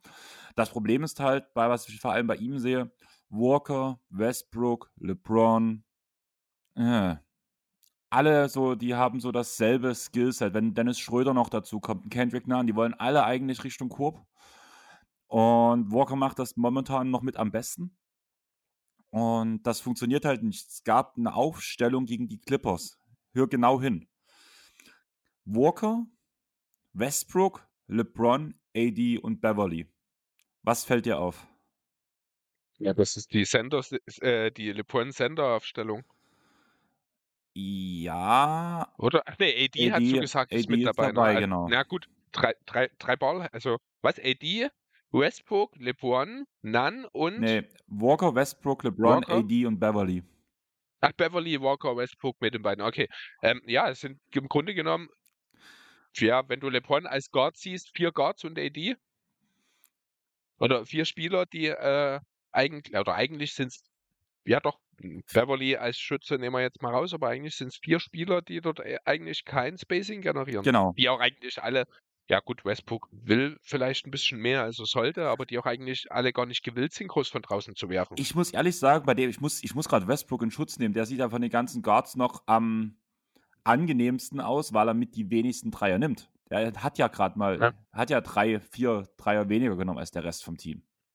Ja, aber die, die er nimmt, sind halt auch wirklich übel. Das darfst du halt auch nicht. Also ich habe da immer noch dieses Bild von diesem äh, aus der linken Ecke, wie er irgendwie ist, nach einem Rebound, ich glaube sogar, äh, dort sich selber in die linke Ecke trippelt, noch ein Crossover macht, sich eindreht und dann völlig ansatzlos hochgeht und einen Airball schießt. Ja, aber Ähm, ganz ehrlich, ganz kurz, ich muss mal kurz das Team wechseln. Den Airball der Saison, ersten Saisonwoche war trotzdem James Harden. Ja, nach seinem Chemie Genau. gegen Marcus Smart, das stimmt allerdings. Da hat er sich keinen Gefallen getan damit. Das war super. Aber jetzt zurück zu den Lakers. Man muss halt auch ehrlich sagen, der Start gerade gegen Golden State, Opening Night und ist immer ein bisschen schwierig nach der Ringübergabe. Man ist ein bisschen kälter, als man sonst ist. Man ist nicht genau im Fokus drin. Alles ein bisschen schwieriger. Danach gegen die Clippers, gegen den Stadtrivalen. Mittlerweile steht es bei den letzten acht Spielen, die letzten acht Spiele haben alle Spiele die Clippers gewonnen, muss man dazu sagen. Gegen die tut man sich halt konzipiell schon schwer, einfach weil auch das Line-Up der Clippers beziehungsweise der Kader halt perfekt gegen die Lakers ist. Und viel leichter wird es halt auch nicht. Also, wir haben uns ja, wir haben ja in unserem Power Ranking haben wir ja ähm, die Lakers auf Platz 9 gehabt im Westen, glaube ich, oder? Warte, warte, warte, kann ich dir auf Anhieb gar nicht sagen. Es kann ungefähr hinkommen. Ja, doch, genau. Äh, nee, ich glaube auf 10, weil wir die Blazers auf 9 hatten. 9 Okay. und 10, das waren ja die beiden Teams. Ich glaube, die letzten, die noch dort dann die Play-ins hatten. Und ich würde dir jetzt einfach mal die zehn nächsten Spiele vorlesen, was jetzt auf die Lakers zukommt. Das Mhm. ist Portland, die ja auch gerade einen super Lauf haben. Also Dame muss ich Props an dich. Du hast gesagt, er kommt zurück. Zumindest die ersten gesagt, zwei genau. Spiele ist er zurückgekommen. Danach Denver, danach Minnesota, danach nochmal Denver, danach die Pelicans, die auch abreißen gerade. Danach Utah, die überraschend gut sind. Das wird nicht so weitergehen. Dann Cleveland, dann nochmal Utah, dann nochmal die Clippers und dann Sacramento. Ja, außer den Kings und Utah sind das alles Teams, die am Ende, also die wir am Ende vor den Lakers erwarten. Es kann äh, sehr schnell, sehr blöd ausgehen, dass die Lakers hier wirklich mit einer, das sind dann insgesamt zwölf Spiele mit einer 4 zu 8 oder 5, naja, eine 5 zu 7 ist schon fast ein Erfolg, dann eine 5-7-Bilanz aus diesem Spiel. Hätte da ja wirklich 4-8 oder 3 zu 9 am Ende wirklich rauskommen. Ja, und dann bekommt die Definition des Einrisses vielleicht nochmal eine völlig neue Bedeutung. Das große Problem ist ja, dass die Lakers ja nicht mal, es nicht mal sich lohnt, das Ding einzureißen, weil Tanking keine Option Ja, ist. stimmt. Weil die Pelicans, ich glaube, äh, den Swap-Rechte haben, ja genau. Das ist halt auch, ah ja, richtig dumm gelaufen, würde ich sagen. Nee, aber sind wir, also wir haben immer noch die beiden Trades, äh, die beiden Picks, 27 und 29 in der Hinterhand. Es gibt immer noch diesen Vertrag von Westbrook. Wir werden wahrscheinlich nicht mehr lange warten müssen, bis dieser Deal kommt. Lass die Lakers noch ein paar schlechte Spiele liefern und es schon so langsam eine kleine Lücke zwischen sich selbst und den Playoff- bzw. Play-In-Plätzen geben und dann wird man relativ schnell den Panikknopf drücken und dann ganz schnell auch das bezahlen, was vielleicht die Utah Jazz für ihre Veteranen haben wollen oder die Pacers oder vielleicht die Spurs. Das wird dann ganz schnell gehen, wenn man erstmal den Panik-Button erreicht hat. Was vielleicht auch interessant wäre für die Lakers, wäre, wenn Charlotte sagt, wir reißen jetzt ein, vor allem auch, wenn es nicht so läuft, gerade nachdem Bridges weg ist, man kann noch mal auf, man hat ja mehrere richtig große Talente im Draft, gerade auch mit Scoot halt nochmal, Wemby halt und die Thompson Twins, wir hatten es ja mit, ähm, glaube Jonathan kurz besprochen. Ähm, Mhm. Gibt ja ein paar interessante Spieler. Wenn Charlotte halt sagt, wir warten noch mal ein Jahr, auch hat jetzt Lamello überhaupt gespielt? Ich glaube, er ist ja immer noch verletzt. Und von daher könnte ich mir auch gut vorstellen, so ein Paket, entweder Rosier und Upre oder Hayward und Upre gegen Westbrook und ein Pick. Ja, wird nicht mit einem Pick laufen. Wird, es wird auch immer schwieriger, mit jeder weiteren Niederlage, die die Lakers kassieren, irgendeinen Deal mit einem Pick hinzukriegen. Also ich glaube, das ist ein Punkt, von dem können wir uns verabschieden. Ähm, hätte es einen Deal gegeben, einen brauchbaren für einen Pick, dann hätten die Lakers das gemacht. Den gab es nicht. Es wird nur über zwei Picks gehen oder nicht das Spielermaterial sein, das den Lakers so viel weiterhilft, wie man es hätte vielleicht für den anderen Pick zusätzlich bekommen können. Das Ding ist halt, dass ich bei Charlotte, also den Boost, den dir zum Beispiel ein Hayward und Nubre zusammen geben, der ist zwar positiv für die Lakers, aber ist nicht so groß wie ähm, die ganze Sache um Hield und Turner. Hield und Turner. Und deswegen könnte ich mir vorstellen, dass dieser Deal vielleicht noch geht, weil Charlotte jetzt momentan sich noch sagt, wir wollen trotzdem gewinnen, wir schaffen das schon irgendwie, wir tun ja unsere Jungen auch, weit, auch weiterentwickeln. Ja, Und Alleine schon ein Spieler wie Rosier ähm, ist ein First Rounder wert. Weil ja, aber dann, dann nehmen Upre und Hayward. Upue ist meines Erachtens nach diesen First Rounder alleine schon we- wert. Hayward dann gegen Westbrook auszutauschen, da kriegst du immer noch den besseren Spieler zurück, also in Hayward dann. Und dann bezahlst du dort noch drauf. Also du wirst auch diesen Deal nicht mit einem Pick realisieren können. Kann ich mir nicht vorstellen. Aber wenn du absichtlich schlechter werden willst, dann nimmst du das ja in Kauf, dass du den besseren Spieler hingibst. Aber wenn ich Also es geht absichtlich halt- schlechter werden will, dann nehme ich ja umso mehr Picks noch. Das ist, naja, also da, da wird es ja dann auch noch andere Teams geben, die dann Interesse haben werden. Es ist ja nicht so, dass die Lakers die einzigen Spieler oder die einzige Franchise sind, die aktuell versucht, irgendwie äh, nach oben sich noch zu verbessern, in das nächste Tier zu kommen. Oder im Falle der Lakers in das viertnächste Tier, damit man, äh, weil man will ja contenten. Ähm, aber das, deswegen, da würde im Zweifel auch ein Wettbieten stattfinden in irgendeiner Form. Ich glaube nicht, dass die Lakers es schaffen, sich sinnvoll zu verstärken, indem sie nur einen Pick abgeben. Das wird nicht passieren, kann ich mir nicht vorstellen. Wenn wir gerade bei den Hornets sind, hast du jetzt noch was zu den Legos oder wollen wir ganz kurz mal bei den Hornets weiterreden? Ähm, nö, lass uns ruhig bei den Hornets bleiben. Ähm, die neuen Jailblazers? Zumindest so aus dem letzten Jahr. Ah, nee. Book Knight. Wie heißt du mit Vornamen? James. James. Hast du die Geschichte dazu gehört? Nicht die komplette, ich habe bloß die Anklageschrift gelesen. Also, ähm, ich weiß nicht, wie viel Wahrheit. Ich habe es tatsächlich über über die News, was was war es? Ich glaube, es war eine deutsche Seite. Ich glaube, es war Sport 1, wenn mich nicht. Ich bin da sehr zufällig überhaupt äh, gestern Abend drauf gestoßen. Ich habe da nicht mal gezielt danach gesucht. Es bin wirklich Zufall. Wenn das so stimmt, wie das dort war, dann ist James Booknight von der Polizei äh, ja, was heißt kontrolliert worden? Ist ja eigentlich falsch. Er stand mit seinem Auto mitten auf der Straße und hat den Verkehr blockiert. Die Polizisten sind dann hingegangen und haben versucht, ihn zu wecken, weil, wie es sich rausstellte, hat der Kerl geschlafen. Hatte wohl 1,8 im Deckel oder sowas.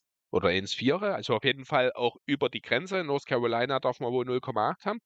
Ähm, er war drüber und was ich ja am krassesten in der ganzen Geschichte finde, der, der saß er also in einem Auto drin, lehnte sich auf sein Lenkrad und hatte eine Knarre in der Hand. Ja, das mit, der, ähm, mit Alkohol habe ich nicht gehört, ich habe bloß die, die ganze Geschichte um die Pistole gehört. Ja, aber diese ganze Geschichte mit der Pistole, die ist ja in North Carolina scheißegal.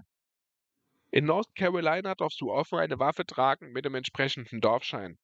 Deswegen hat er wahrscheinlich wegen dieser Waffe an sich überhaupt gar nichts auszustehen. Ich vermute mal, er ist clever genug, um so einen entsprechenden Schein zu haben.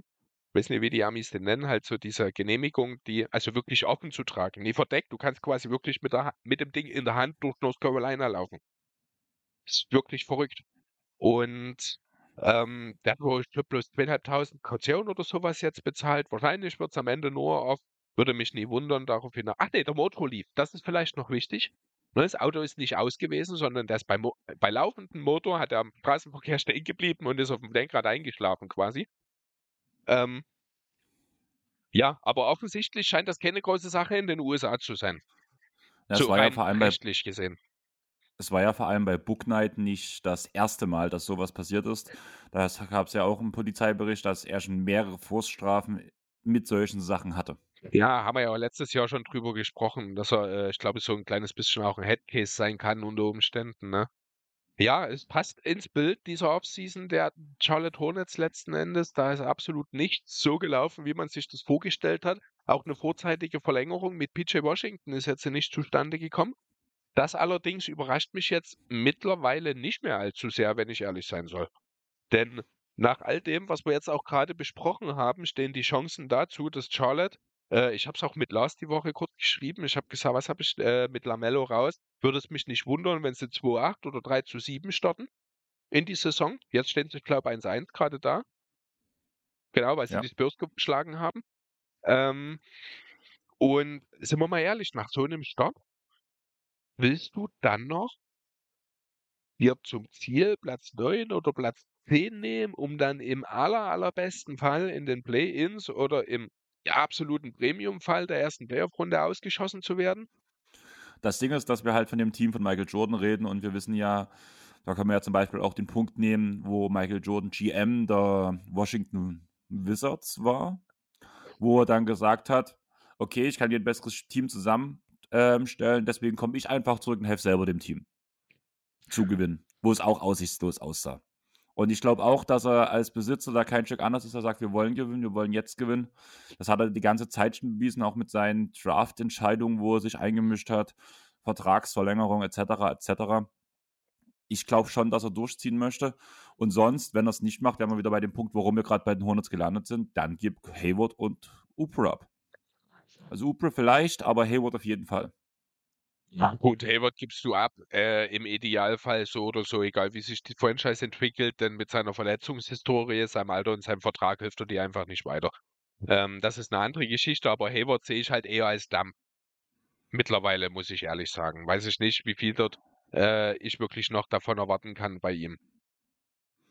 Ja, nicht viel. Ja, Also- eben, genau, das ist das Punkt. Irgendwie erinnert mich Gordon Hayward, erinnert mich so ein bisschen an äh, Chandler Parsons. Hm. Hm. Das Ding war halt, dass Chandler Parsons das halt wesentlich jünger hatte dann das Problem. Ja. Aber du, Aber du, ja. du, du weißt, wel- welcher Gedanke dort dahinter ist. Nee, Ja. aber ähm, wie gesagt, also ich glaube, das ist wirklich eine Sache, das, das muss sich auch Michael Jordan bewusst sein, dass mit diesem Team nicht zu holen ist. Und ich denke, das ist auch ein Grund dafür, warum man PJ Washington jetzt letzten Endes nicht gesigned hat. Weil das hätte ja unter Umständen dann diese Geschichte umso schwieriger gemacht. Denn er wäre ja dann entsprechend äh, nicht mehr dealbar gewesen mit seinem Rookie-Vertrag, also Vertrag, sondern mit dem durchschnittlichen Gehalt des Vertrags, den er dann unterschreibt. Für den Rest der Saison, das ist ja nicht so ganz einfach, diese Poison Pill Restriction, die es bei äh, diesen vorzeitigen Rookie-Extensions gibt. Und deswegen glaube ich, hat man das nicht, denn klar, einerseits ist es schon ein Spieler, den man äh, als Teil seines Kerns behalten kann. Andererseits sind die Hornets aber weit davon entfernt, abgesehen von LaMelo Ball, irgendwas wie einen brauchbaren Kern zu haben. Also ist PJ Washington auch der falsche Spieler, um dich jetzt langfristig an ihn zu binden. Deswegen war ich jetzt nicht überrascht, dass man bei Charlotte und Washington nicht mehr zu einer Einigung gekommen ist. Würde mich auch nicht wundern, wenn auch er an Trade-Gesprächen landet irgendwann im Laufe der Saison. Ähm, ja, kann ich mir gut vorstellen. Was hältst du eigentlich von den anderen Vertragsverlängerungen, über die wir noch nicht gesprochen haben? Ähm, ich habe sie mir allgemein eben ein bisschen rausgeguckt. Jetzt die letzten, die wir noch hatten, das sind ja jetzt. Ähm, Hast du alle da, oder brauche ich sie erst ich habe im Grunde alle hier. Ne? Also auch Okay. die äl älteren schon. Aber wir fangen einfach mal an, jetzt die, die kurz vor der Deadline gewesen sind. Zum Beispiel die Atlanta Hawks und die Andre Hunter. Vier Jahre, 95 Millionen. Äh, solider Deal, oder? Ähm, kann man machen. Ich finde ihn erstmal gut. Die Hoffnung muss halt sein, dass er verfügbar ist, was ja bei ähm, Hunter immer ein großes Problem jetzt war. Rein theoretisch hatte die Skills, hat es bis jetzt aber auch noch nicht so richtig auf die Straße gebracht. Aber du musst einem Spieler wie Hunter, vor allem als vierten Pick damals, so einen Vertrag geben einfach. Du musst darauf vertrauen, dass er sich in das Profil entwickelt, wo er halt hin will und notfalls mussten halt dealen, wenn er in deinem Konstrukt das nicht erreicht. Also ich sehe da, also grundsätzlich Hunter ist genau das, was die Hawks eigentlich brauchen. Den äh, defensiv starken Flügelverteidiger, der in der Lage ist, offensiv den Dreier zu treffen, der auch selber ein bisschen was mit dem Ball anfangen kann, dem ich ja, vielleicht nicht unbedingt in der Connector-Rolle sehe, weil er nicht der äh, super Playmaker ist, beziehungsweise Passer an sich ist, der sich aber gut in ein Teamkonstrukt einbauen kann, der vom Talent her durchaus auch ein Top-5-Pick ist. Ne? Also ich sehe durchaus ihn äh, nach wie vor als jemanden, den man so hoch picken kann. Die Verletzungen waren halt bisher so ein bisschen das Thema. Wenn er fit ist, hat er auch eine relativ solide Dreierquote eigentlich aufgelegt. Ich sehe den Deal gut. Ich finde äh, oder ich glaube, dass die Andre Hunter am Ende sogar das entscheidende Puzzlestück sein kann für den Erfolg der Hawks. Das kann ich mir gut an ihm hängt. Kurze Frage. Mhm. Ähm, wen würdest du eher picken, ähm, wenn man jetzt so vom Draft-Zeitpunkt ausgeht? Desmond Bain oder DeAndre Hunter? Ähm, Wahrscheinlich aktuell noch Bain. Liegt aber auch einfach daran, dass Hunter halt wirklich drei recht schwierige Jahre anfangs, gerade verletzungsbedingt in der NBA hatte, Bain sofort eingeschlagen hat. Was so vielleicht auch nicht unbedingt erwartbar war. Bain ist ja als 23 oder 24er Jahre in die Liga gekommen, der ist ja schon sehr alt. Trotzdem hat keiner erwartet, dass Bain direkt so einschlägt und dass er im zweiten Jahr auch gleich nochmal so einen Entwicklungsschritt macht. Also zum Zeitpunkt des Drafts, also wären beide im selben Jahrgang gewesen, mit dem Wissen, was man zum Zeitpunkt des Draftes hatte, hätte ich Hunter genommen. Aber mit, sagen wir mal, die wären zwei Jahre in der Liga rückblickend, würde man wahrscheinlich noch, äh, würde man jetzt wahrscheinlich Bane sagen. Kann mir aber, aber auch durchaus vorstellen, dass das in drei, vier Jahren wieder andersrum aussieht. Genau, das darauf wollte ich raus, weil ich könnte mir schon vorstellen, dass Ups die Upside, die halt Hunter noch hatten, auch das Entwicklungspotenzial einfach aufgrund des Altersunterschieds halt wesentlich höher. Ja, genau. Dann nächste Verlängerung. Jo, Quentin Clark und die Memphis Grizzlies. Vier Jahre, 52 Millionen. Unterbezahlt, finde ich. Ich hätte ja. Clark mehr ich hätte. Peinlich, ja. Gut, wahrscheinlich in, äh, man hat ja jetzt auch mit Adams verlängert. Man bezahlt hier jetzt halt seinen Sixth Man, beziehungsweise seinen ersten Mann von der Bank, also seinen ersten Big Man von der Bank. Von daher ist es schon okay. Vier Jahre 52 sind 12 Millionen im Jahr. Was? Nee, warte. Ungefähr, Doch, ja, ja. klar, 12,5, aber ein halbes Jahr, äh, eine halbe Million Incentives, die wohl unwahrscheinlich sind. Ich habe keine Details dazu, aber unlikely Incentives mit hier drin stehen. Also 12 Millionen im Jahr finde ich für dein Big Backup Big okay, finde ich gut, finde ich in Ordnung. Also ich muss sagen, weil er hat für mich halt auch das Potenzial, mehr zu sein als ein Backup-Big. Deswegen sehe ich halt, dass du eigentlich auch ihm hättest mehr zahlen können. Allerdings ist Clark auf die Sicherheit gegangen. Und was ich interessant fand bei dem Vertrag, weil das habe ich noch gar nicht so direkt bei anderen Verträgen mitbekommen. Wir haben ja meistens, äh, wir reden ja davon, ähm, der Vertrag steigt von Jahr zu Jahr oder er ist halt ähm, nach unten gestaffelt. Clark verdient jedes Jahr gleich. Hat jedes Jahr seine 12 Millionen. Ja, das kommt äh, doch gelegentlich mal vor. Das ist, ähm, wahrscheinlich einfach, also ich verstehe, dass man gerne als Verein natürlich absteigend bezahlen will. Ich muss ganz ehrlich sagen, von Spielerseite her verstehe ich den Unterschied nicht wirklich. Oder? Wie siehst du, also wird es für dich, es ist schwer jetzt in diesen Dimensionen zu denken, aber wäre das, würde das für dich persönlich jetzt eine Rolle spielen, wenn du einen Vertrag über knapp 100 Millionen unterschreibst? Ob du nun jeden Jahr denselben Betrag verdienst oder ob du vielleicht in Jahr 1 4 Millionen weniger als im Jahr im letzten oder umgedreht verdienst? Einfach weil ich mich kenne und weiß, wie ich bin, hätte ich es am liebsten gern ansteigend, mein Gehalt, weil ich weiß, dass wenn ich, wenn mein Gehalt absteigend ist, gebe ich das Geld aus. Ich kann so viel Geld nicht ausgeben, das weiß ich. Aber ja, aber genau darum ja. geht es ja. Es ist ja bei diesen Dimensionen, ich verstehe es, wie gesagt, von Vereinsseite, von Franchise-Seite ist es eine Frage von Cap Space. Ne? Ist es eine Frage von Salary Cap. Wenn du ein absteigendes Gehalt hast, dann ist das äh, für das Unternehmen, also ja, Unternehmen, für die Franchise am Ende von Vorteil. Ähm, meines Erachtens, na, ich muss ganz ehrlich sagen, ich sehe nicht, also ich sehe nicht so richtig, warum Spieler dort eventuell das Ganze andersrum. Wahrscheinlich ist das auch mehr so eine Sache, die so, wie sagt man so schön, ungeschriebene Gesetze, das hat sich halt so entwickelt, dass man aufsteigende Gehälter vergibt. Das wurde irgendwann mal als Option eingeführt und kam gut an, so nach dem Motto, und gehört jetzt dazu. Meines Erachtens nach erschließt sich mir nicht so richtig, warum. Jo. Ähm, lass uns zur nächsten Extension gehen. Jo, Nasir Little bei den Blazers. Vier Jahre, 28 Millionen. Finde ich auch ein richtig guter Deal. Sieben, Jahr, sieben Millionen im Schnitt für ihn. Äh, vollständig garantiert. Keine Incentives drin. Also die kriegt er auch alle, die 28 Millionen. Ist ein guter Rotationsspieler, wird mal eine wichtige Rolle wahrscheinlich von der Bank für die Blazers perspektivisch einnehmen. Ob es zum Starter reicht, glaube ich nicht. Deswegen sind 7 Millionen an der Stelle auch total okay pro Jahr im Schnitt. Ähm, ja, guter Deal, finde ich gut. Hab den Kerl schon immer so ein bisschen gemacht. Ich musste ähm, lachen heute, weil ich hatte mit mir den letzten Fragenpod, beziehungsweise den kurz, nein, das war nicht der Fragenpod, sondern da hat Jonathan über die ersten zwei, drei Spiele der Saison jetzt geredet. Mhm. Und da sind sie unter anderem auf die, auf die Extensions eingegangen. Und es gab bis jetzt nur zwei Rookie-Extensions, die, also vorzeitige Extensions, die weniger Geld eingebracht haben als die Little Extension. Also, ähm, vergessen. Okay. Bond, Ja. Bond, Bond, Pondexter, ähm, nee, oder? Was? Quincy Pondexter? Nee, das ist zu lange Nee, her. das ist falsch. Ja, also es geht aber auch prozentual auf, aufs so, Cap angesehen. Ne? Das ist wichtig. Alles klar. Ähm, ja, kann es Ja. schon sein. Es ist kein Horrorvertrag, das ist richtig, aber ich glaube, das sind auch einfach, Little ist auch jemand, der ist ja jetzt wirklich schon lange in der Liga, lange bei den Blazers und ist wirklich sukzessive, hat sich Jahr für Jahr gesteigert, hat am Anfang fast gar nicht gespielt. Ich glaube, man weiß gegenseitig, was man aneinander hat. Hier ist ein Vertrauensverhältnis auch da.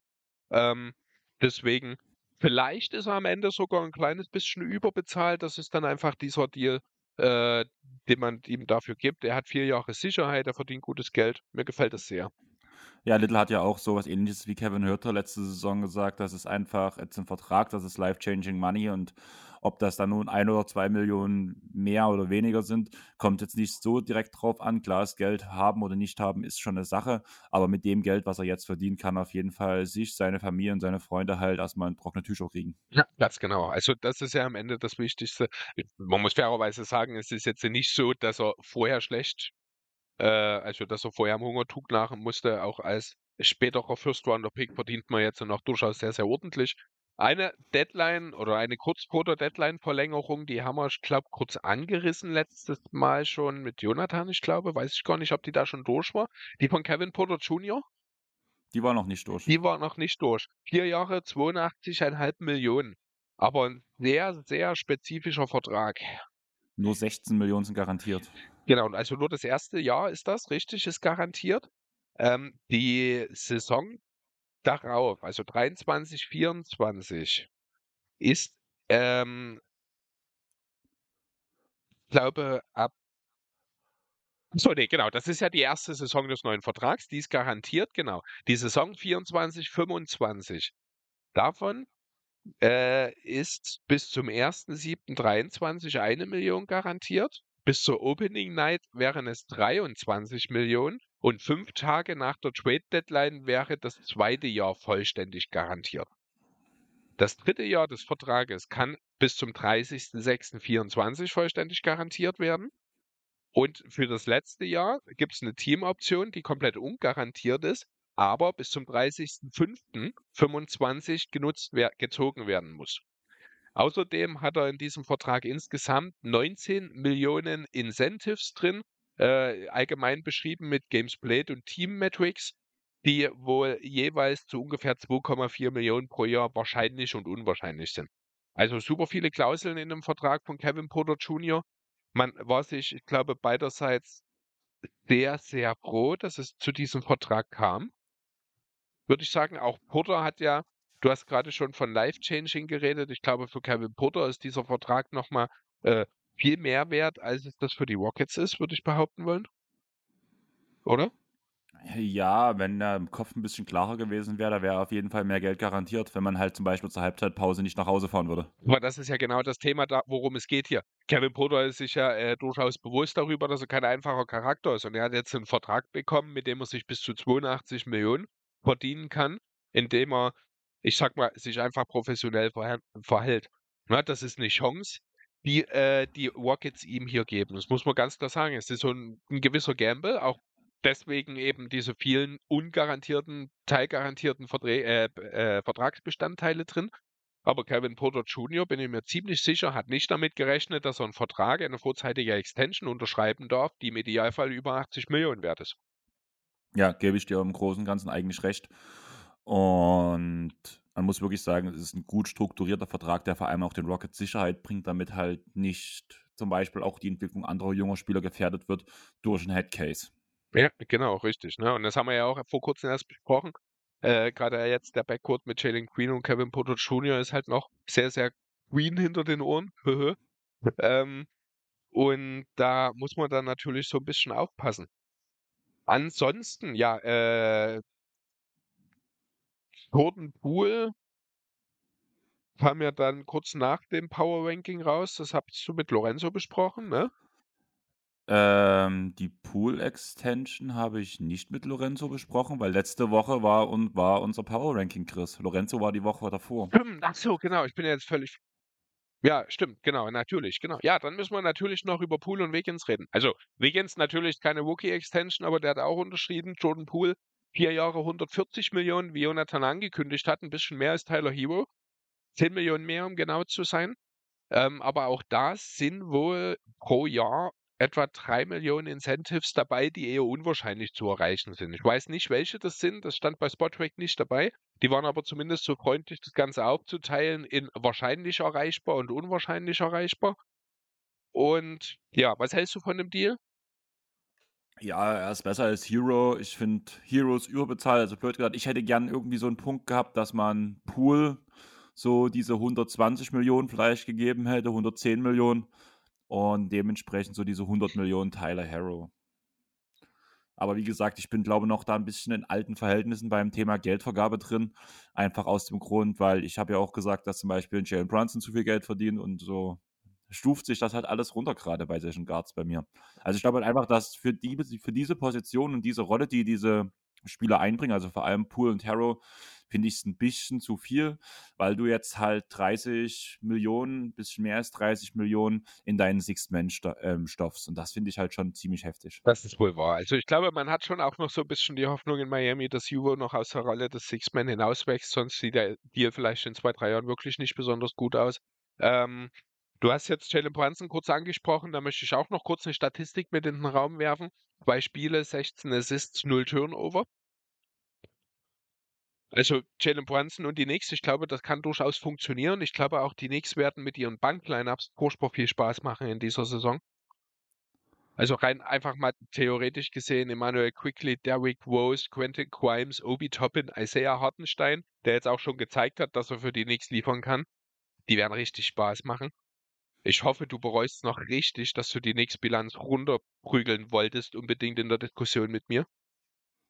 Hm, warten wir mal ab, was passiert. Apropos nix, Cam Reddish hat keine Extension gekriegt. Ist keine Überraschung, oder? Nein, war, war absehbar. Dort warte ich ja immer noch drauf, ähm, dass Cam Reddish irgendwie na, zu den Lakers gedealt wird, weil das genauso ein Body ist auf der 3, den man eigentlich brauchen könnte. Ja, ich weiß gar nicht, wer das jetzt gesagt hat, ob es Charles Barkley war oder irgendein anderer Experte meinte, wenn du Cam Reddish ordentlich einsetzt, dann ist das jemand äh, wie Paul George mit einem besseren Wurf. Diese Vergleiche sind ja nicht neu, diese Paul George-Vergleiche. Ich glaube, George ist der bessere Playmaker. Dafür könnte Reddish tatsächlich ein bisschen konstanterer Schütze sein. Was das Two-Way-Potenzial angeht, rein physisch, sage ich mal, war das ja schon immer da. Ich bin echt gespannt, ob Reddish sich irgendwie nochmal mit Thibodeau auf einen ja, Nenner einigen kann und da irgendwie nochmal ordentlich solide Rotationsminuten in New York kriegt. Dann kurz Wiggins. Er hat ja selber gesagt, ähm, er fühlt sich wohl, er fühlt sich gut eingesetzt, deswegen hat er auch einen geringeren Vertrag unterschrieben, sage ich mal so. Ich finde den Vertrag wirklich auch sehr gut, gerade wenn man darüber nachdenkt, dass er ja der zweitbeste Spieler in den Finals war letztes Jahr. Also man merkt, Wiggins will da sein und Wiggins will ein Teil dieser Dynasty sein. Top-Vertrag, also da braucht man gar nicht drüber reden. Ich glaube ja. 109 Millionen, oder? Ich habe tatsächlich den Wiggins-Deal gar nicht mit hier stehen. Der fiel mir nur ein, als ich halt Pool, als ich Pool gesehen habe, dass es der Wiggins gleichzeitig auch noch einen neuen Vertrag gab. Ähm, vor allem finde ich, ist das auch eine Form des Dankeschön, glaube ich, so ein Stück weit auch von Wiggins an die Warriors, die ja, das muss man ja ganz deutlich so sagen, seine Karriere auch ein Stück weit, ich glaube, gerettet haben. Dass eben Fall äh, nach dieser ganzen, nach diesem ganzen Missverständnis, äh, gepickt von den Cavs, direkt nach Minnesota getradet, dort nie die Erwartungen des Maple Jordan erfüllen können, ist er jetzt zu einem der besten, vielleicht dem besten Rollenspieler der Liga geworden. Ist vielleicht nicht das, was man von einem Number One Pick erwartet, aber er ist mittlerweile weit, weit davon entfernt, als Bast in irgendeiner Form abgestempelt zu werden. Und da hat er auch sehr, sehr viel den Warriors zu verdanken. Auf jeden Fall. Ich suche gerade den neuen Vertrag. Ja, vier Jahre, 109 Millionen. Das ist völlig in Ordnung. Und im letzten Jahr gibt es eine Player Option. das ist okay. Das kannst du absolut so machen. Haben die Warriors gut gemacht. Was genau, heißt das für Draymond Queen? Ähm, er hat ja erstmal, wenn ich es richtig mitbekommen habe, seine Player Option gezogen. Was? Wieso sollte er jetzt schon seine Player Option für nächste Saison ziehen? Kann ich mir nicht vorstellen. Dann habe ich, oder er will, oder hat gesagt, er wird die Player Option ziehen, wenn er vielleicht keinen Vertrag bekommt oder sowas. Auf jeden Fall gab es da eine Aussage in die Richtung. Mhm. Um die Option von ihm. Aber ich glaube nicht, dass die äh, Warriors ihn zumindest zum Maximalgehalt verlängern. Das geht ja auch momentan gerade gar nicht. Allgemein, wenn man das Teamgehalt im nächsten Jahr mit Steuern und allem drum und dran zusammenzieht, ist man ja schon bei einem, bei einem Wert, wo man eine halbe Milliarde ungefähr zahlt, eine knappe halbe Milliarde Dollar für ein Basketballteam. Und das ist schon ziemlich heftig. Also wenn dann, also man hat, man könnte Queen aufgrund der Bird-Rechte für einen Max-Deal halten. Die Frage ist, ob man das will. Ich glaube halt, irgendwo gibt es Grenzen, was man ausgeben will an Geld. Und man muss halt ehrlich sagen, die äh, Warriors sind eine reiche Fran Franchise, aber das ist kein Steve Ballmer, der dahinter steht, der das aus der Portokasse bezahlt. Ja, ich glaube auch. Also ähm, eine potenzielle vorzeitige Verlängerung wird jetzt kein, weil war, ich glaube, ohnehin nie wirklich Thema jetzt in diesem Sommer zwischen den Warriors und Queen. Ähm, ich glaube, da wurde auch einfach drumherum zu viel aufgebauscht mal wieder zu dieser Thematik. Ich kann mir schon durchaus vorstellen, dass es nächstes Jahr irgendein Team gibt, das Draymond Queen einen langfristigen Vertrag, vielleicht nicht zum Maximum, aber irgendwo relativ in der Nähe dessen anbietet. Dann wird er natürlich auch auf seine Spieleroption verzichten und diesen Vertrag unterzeichnen. L.A. Lakers. Ja, das ist genau so ein Thema, äh, das, oder über die ich auch schon nachgedacht habe. Äh, Detroit, er ist ja, ich glaube, aus Detroit, da wird ja auch immer so ein bisschen nachgesagt. Das kann ich mir nicht so richtig vorstellen, weil er in keinster Weise in irgendeiner Form dort reinpasst. Das wäre eher nochmal was, wenn er seine Karriere dann ausklingen lassen will, zum Minimum oder so. Ähm, aber ich kann mir schon vorstellen, dass es auch außerhalb von LA vielleicht nochmal ein Team gibt, das in Draymond Queen jemanden sieht, den man braucht, um die nächste Stufe zu erreichen und man gewillt ist, ihn dann auch vielleicht für die drei Jahre danach überzubezahlen, weil man glaubt, mit ihm in diesem einen Jahr den Titel erreichen zu können. Und dann kann es gut möglich sein, dass Draymond die Warriors verlässt, nach dann einer unheimlich erfolgreichen Zeit. Ähm, ja, aber die Warriors haben vorgesorgt. James Wiseman sieht sehr gut aus bisher in den ersten Spielen. Also im Rahmen dessen, was man von ihm erwartet hat, finde ich sogar ein bisschen besser, als man dachte. Ähm, mit Wiggins, mit Looney ist man im Frontcourt und eben Wiseman sehr, sehr gut für die Zukunft aufgestellt. Natürlich ist Queen ein so außergewöhnlicher Verteidiger und auch Spieler, den lässt, kann man nicht eins zu eins ersetzen, aber die Warriors sind gut genug, um da Lösungen zu finden. Zumal Kuminga darauf ja gerade genau ausgebildet wird. Kuminga haben wir natürlich auch noch, ganz genau, richtig. Ja, aber damit haben wir alle Extensions, oder? Habe ich jetzt eine vergessen? Ja, wir haben Sion und Char, müssen wir nicht allzu viel drüber reden. Ich habe mal noch geschaut, bei Sion habe ich noch die äh, Gewichtsklausel noch mal im Detail gefunden. Die fand ich ganz interessant. Ähm, er darf nämlich nicht weniger als 295 Pfund wiegen. Nein, halt nicht mehr, natürlich. Weißt du, wie viel das in Kilo sind? Ähm, nein, aber dann hast du nicht den kompletten Artikel dazu gelesen, weil da wird nochmal differenziert zwischen Fett und Muskelanteil. Da ist noch ein ganz wichtiger Punkt okay. drin. Das also wurde nochmal unterteilt. Das stand bei Spottrack. Wie gesagt, ich habe mir nur die äh, Vertragsdetails bei Spottrack aus, angeschaut mhm. und da standen direkt diese 295 Pfund, sind 133,8 Kilo. Ja, aber da ist halt, glaub, da wird nochmal unterschieden zwischen Muskelmasse zu irgendwas. Also da, da steht, also ich habe mal diesen Vertrag richtig gesehen, da ist irgendeine Formel mit dabei. Okay. Ja, Jamorant hat man auch schon dasselbe Deal wie Zion im Grunde genommen, nur äh, ohne, also mit deutlich weniger Klauseln, dafür aber einem Trade-Kicker, den Zion, ich glaube, nicht hat. Darius Garland, genau dasselbe wie Morant. Ja, das sind jetzt die ganz, das sind jetzt die Extensions, die wir schon zehnmal behandelt haben, blöd gesagt. Über die haben wir ja schon mal geredet. Ja, und die dann die eine, die eine, die haben wir auch schon gehabt. Das ist die letzte, die ich jetzt noch habe. Das ist halt die von Barrett. Ja. Eine, die ich lustig fand, weil das habe ich jetzt in der Folge mit Jerry Engelmann halt ähm, gehört, sage ich mal so, Was, Chat, weißt du, was in der, was für eine Klausel in Maxi Kleber seinem Vertrag steht? Oder was in Maxi, seinem, Maxi Kleber seinem Vertrag enthalten ist? Was für eine Klausel? Keine Ahnung. Er darf pro Minute plus maximal so und so viele Rebounds holen. Was? Da ist ein Nenner, da ist Faktor und Nenner versetzt, vertauscht worden in dem Vertrag. Wie jetzt? Er da, also wahrscheinlich, ähm, da ist, ähm, normalerweise wäre es hier Rebounds per Minute. Aha. Und wurde, wurde das vertauscht, dass er halt maximal Minuten so so pro Rebounds. Genau, genau. Okay. Sehr Und schön. da, richtig dumm. Aber ich finde es lustig. Wollte ich kurz als Fun Fact reinbringen. Okay. Ja, sehr schön. Ja, Ähm, ähm, hast du einen Namen von den, äh, von wo du jetzt erwartet hättest, dass eine Extension noch kommt, die da jetzt fehlt? Cam Johnson zum Beispiel vielleicht bei den Suns?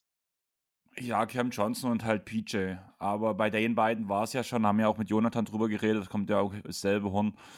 Ähm, die beiden Spieler bekommen dieses Jahr eine größere Rolle.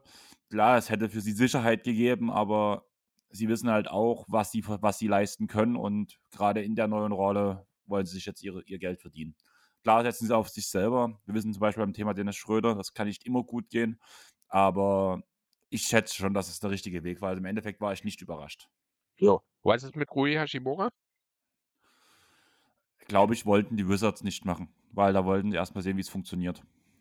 Genau, dafür ist bei Hashimura halt noch zu viele Fragezeichen halt, was sein Fit angeht, was seine Rolle angeht. Das ganze Team ist ein Fragezeichen, so ein bisschen, zwar sehr, sehr tief, das hat man alles schon, aber wie dann das in der Spitze mit den beiden Stars, Porzingis und Biel aussehen soll, ist Hachimura dort der richtige Fit dazu? Sind die beiden überhaupt der richtige Fit? Das müssen eben die, äh, die, die Wizards jetzt erstmal in dieser Saison alles rausfinden. Deswegen auch dort keine Überraschung. Genauso wenig auch bei Kobe White, bei dem wir ja ohnehin schon länger darüber reden, dass die Zukunft in Chicago wahrscheinlich nicht unbedingt ja, in Chicago sein muss. Dann habe ich noch einen Namen, das ist der von Quent Williams. Das ist wahrscheinlich mehr eine Planungsthematik, dass man einfach sich für den nächsten Sommer mehr Spielraum lassen will. Ich sehe dort eine Zukunft mit, Ba- also mit Williams oder von Williams in Boston als weiterhin auch sehr, sehr realistisch eigentlich. Ja, gebe ich dir vollkommen recht. Aber Chris, du wolltest noch über ein Thema reden, über zwei Spieler, die dir schlaflose Nächte bringen. Ja, genau. Also ähm, es gab, wir haben äh, da letzte Woche im Power Ranking mit Jonathan tatsächlich ein bisschen mehr drüber geredet und ähm, ich war da noch ein bisschen anderer Meinung. Ich habe, das hat mich nicht losgelassen. Das ist der Fit von Kate Cunningham und Jaden Ivey. Ich muss leider sagen, ich habe mir, ich habe es jetzt noch nicht geschafft, diese Woche mir die beiden mal wirklich in einem NBA-Kontext anzuschauen. Das, Dann würde ich dich direkt mal unterbrechen. aha, Das, aufgrund, dass du mir das Thema vorher schon gesagt hast, habe ich das Spiel komplett geguckt. okay. Und es sieht top aus. Ja, ähm, also ich den Boxscore von dem zweiten Spiel habe ich mal kurz gecheckt gehabt. Da habe ich gesehen, dass beide ihren Wurf nicht so richtig gut getroffen haben. Ich glaube, zwei von zehn Dreier hatten sie dort gemeinsam getroffen. Das kann natürlich mal passieren. Das ist aber eben auch eine Thematik, die äh, sehr wichtig für die beiden sein wird. Wenn man sich das Ganze mal anschaut, sind es eigentlich, und das ist, ja, je länger ich die Woche drüber nachgedacht habe, äh, umso deutlicher ist es tatsächlich auch für mich dann geworden, eigentlich so grundunterschiedliche Spieler, die sich ideal ergänzen. Das ist, muss man wirklich so sagen, hast du auf der offensiven Seite, hast du eben in Kate Cunningham diesen, diesen ruhigen, bedachten, super intelligenten Playmaker, der mehr mit Finesse als mit Athletik kommt, der halt, wie gesagt, super clever ist, Lücken findet, die andere vielleicht nicht finden. Auf der anderen Seite hast du neben ihm stehen mit Jaden Ivey eben das komplette Gegenteil, ein absoluter tasmanischer Teufel, super schnell, explosiver erster Schritt, starker Finisher am, äh, ja, am Ring. Mittlerweile auch in Sachen Ballhandling äh, in seinem zweiten Jahr am College klare Fortschritte gemacht. Inzwischen sogar in der Lage, nach dem Drive and Kick die Shooter draußen zu finden, was natürlich gerade in Detroit mit den Positionen, äh, mit dem Personal drumherum dann auch super funktioniert. Ähm, ja, muss man wirklich sagen, es gibt natürlich trotzdem ein, zwei Fragezeichen, was das äh, Zusammenspiel der beiden angeht. Zum einen müssen wir natürlich erstmal schauen, wie funktioniert das Ganze mit den beiden Offball. Das ist immer die Thematik, die wir haben, wenn du zwei Spieler, die eigentlich den Ball in der Hand haben oder viel in der Hand haben, äh, wie können die abseits des Balles agieren? Da bin ich mir noch nicht so ganz sicher, wenn ich ehrlich sein soll. Da muss ich Ähm, aber sagen, das sah vor allem gegen die Magic extrem gut aus. Mhm. Klar, es sind bloß die Magic, aber gerade durch schlaue Cuts von Ivy, Richtungswechsel und danach Richtung Coop ziehen, hat er schon, also das passt schon. Also ich muss sagen, da vertraue ich auf Kate, dass er weiß, wie er ähm, Ivy einsetzt. Ich habe da auch tatsächlich eher meine Fragezeichen in der anderen Hinsicht. Äh, kann Kate abseits des Balles agieren? Wenn man mal ein bisschen in die, Zeit, äh, in die Zahlen hereinschaut, da wird man relativ schnell bei den Shooting Splits auf den Punkt kommen, dass Kate Cunningham momentan noch nicht in der Lage ist, sich seinen eigenen Dreier zu äh, erarbeiten. Er braucht momentan noch Hilfe dafür. Andererseits ist es aber auch so, dass fast jeder Dreier, den Cunningham genommen hat in der letzten Saison, kam oben von der Birne. Das sind zwei Punkte, die muss er, äh, da muss er dran arbeiten. Zum einen muss er eben äh, ja, wahrscheinlich wirklich sich öfter mal auch in die Ecke screenen lassen. Er hat seine besten Dreier nimmt er, wenn er sie vom Spot-Up aus der Ecke nehmen kann. Das sind sehr, sehr wenige, die trifft er aber sehr, sehr gut. Das muss er häufiger machen. Dann kannst du Ivy auch häufiger den Ball in, die Ecke, äh, in der Hand geben lassen, beispielsweise dann mit irgendeinem der vielen jungen, talentierten Bigmans äh, im Pick and Roll laufen lassen. Eine schöne Off-Screen-Action für Cunningham kann ich mir sehr gut vorstellen.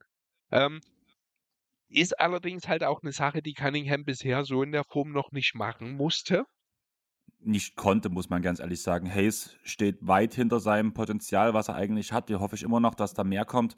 Und man hat ja letzte Saison absichtlich Kate aufgrund seines Talents, also wir haben ja nicht umsonst als Generation, Generational Talent angesehen, alle. Man hat ihm den Ball in die Hand gegeben. Wir wissen, wie schwierig die Aufbauposition im Basketball ist, wie lange man braucht, um dort wirklich reinzukommen, dass es im ersten Jahr nie effizient funktioniert. Man wollte ihn erstmal in diese Position reinpressen. Ich hoffe einfach, dass es nicht zu viel war, aber daran glaube ich eigentlich nicht. Und das wird sich alles schon so gegenseitig erweitern. Also ich muss sagen, jetzt dadurch, dass du zwei Playmaker hast, also es gab auch Lineups, wo Hayes, Cunningham und Ivy nebeneinander standen. Das sah schon alles ganz gut aus, vor allem wenn man den Ball aus der Hand geben konnte. Okay. Ähm, ja, wie gesagt, also ähm, ich bin schon mittlerweile deutlich optimistischer, was das angeht. Trotzdem gibt es halt, wie gesagt, hier und da noch ein bisschen so Zweifel. Ich werde das in der Zukunft ein bisschen mit auf dem Schirm haben. Vieles hängt, steht und fällt davon oder steht da, vieles steht und fällt mit dem Wurf der beiden. Ne? Und das ist wirklich so ein bisschen noch eine Thematik bei Kate. Ich weiß nicht, was ich so richtig daraus nehmen soll, wenn ich ehrlich sein soll. Er hatte letzte Saison zwei Monate, da hat er den Dreier richtig gut getroffen. Das war der Dezember, da hat er bei fast sechs Versuchen über 40 Prozent in neun Spielen getroffen und das war der Januar, in denen er bei fast genauso vielen Versuchen in 15 Spielen 36,5 Prozent seiner Dreier getroffen hat. Den Rest der Saison, und das ist nun mal, das ist die Anfangszeit und das ist die Endzeit, also es ist ein bisschen unstimmig, hat er ineffizient, ist er ineffizient von draußen gewesen, wo am Ende dann eben auch die 31 Prozent stehen, was halt für mich so ein bisschen schwierig nachzuvollziehen ist. Denn normalerweise ist es ja schon so, dass man in irgendeiner Form ich sag mal, eine Art von Trend erkennt, die mir hier aber so ein bisschen abgeht. Ist Cunningham jetzt wirklich ein guter Schütze oder nicht? Ähm, ich glaube einfach, dass es werden kann, aber das Ding ist halt, dass er größtenteils sich alles selbst erarbeiten musste im Kader. Gibt dem Jungen einfach ein bisschen mehr Zeit, gibt ihm vor allem die ähm, Punkte, dass er Unterstützung bekommt, was er jetzt mit dem jetzigen Kader hat. Das Team kann sich in diesem Grundkonstrukt eigentlich sehr gut weiterentwickeln, muss man ganz ehrlich sagen. Und da kann er auch mal auf Bohr spielen. Also das funktioniert jetzt dieses Jahr wesentlich besser als im letzten.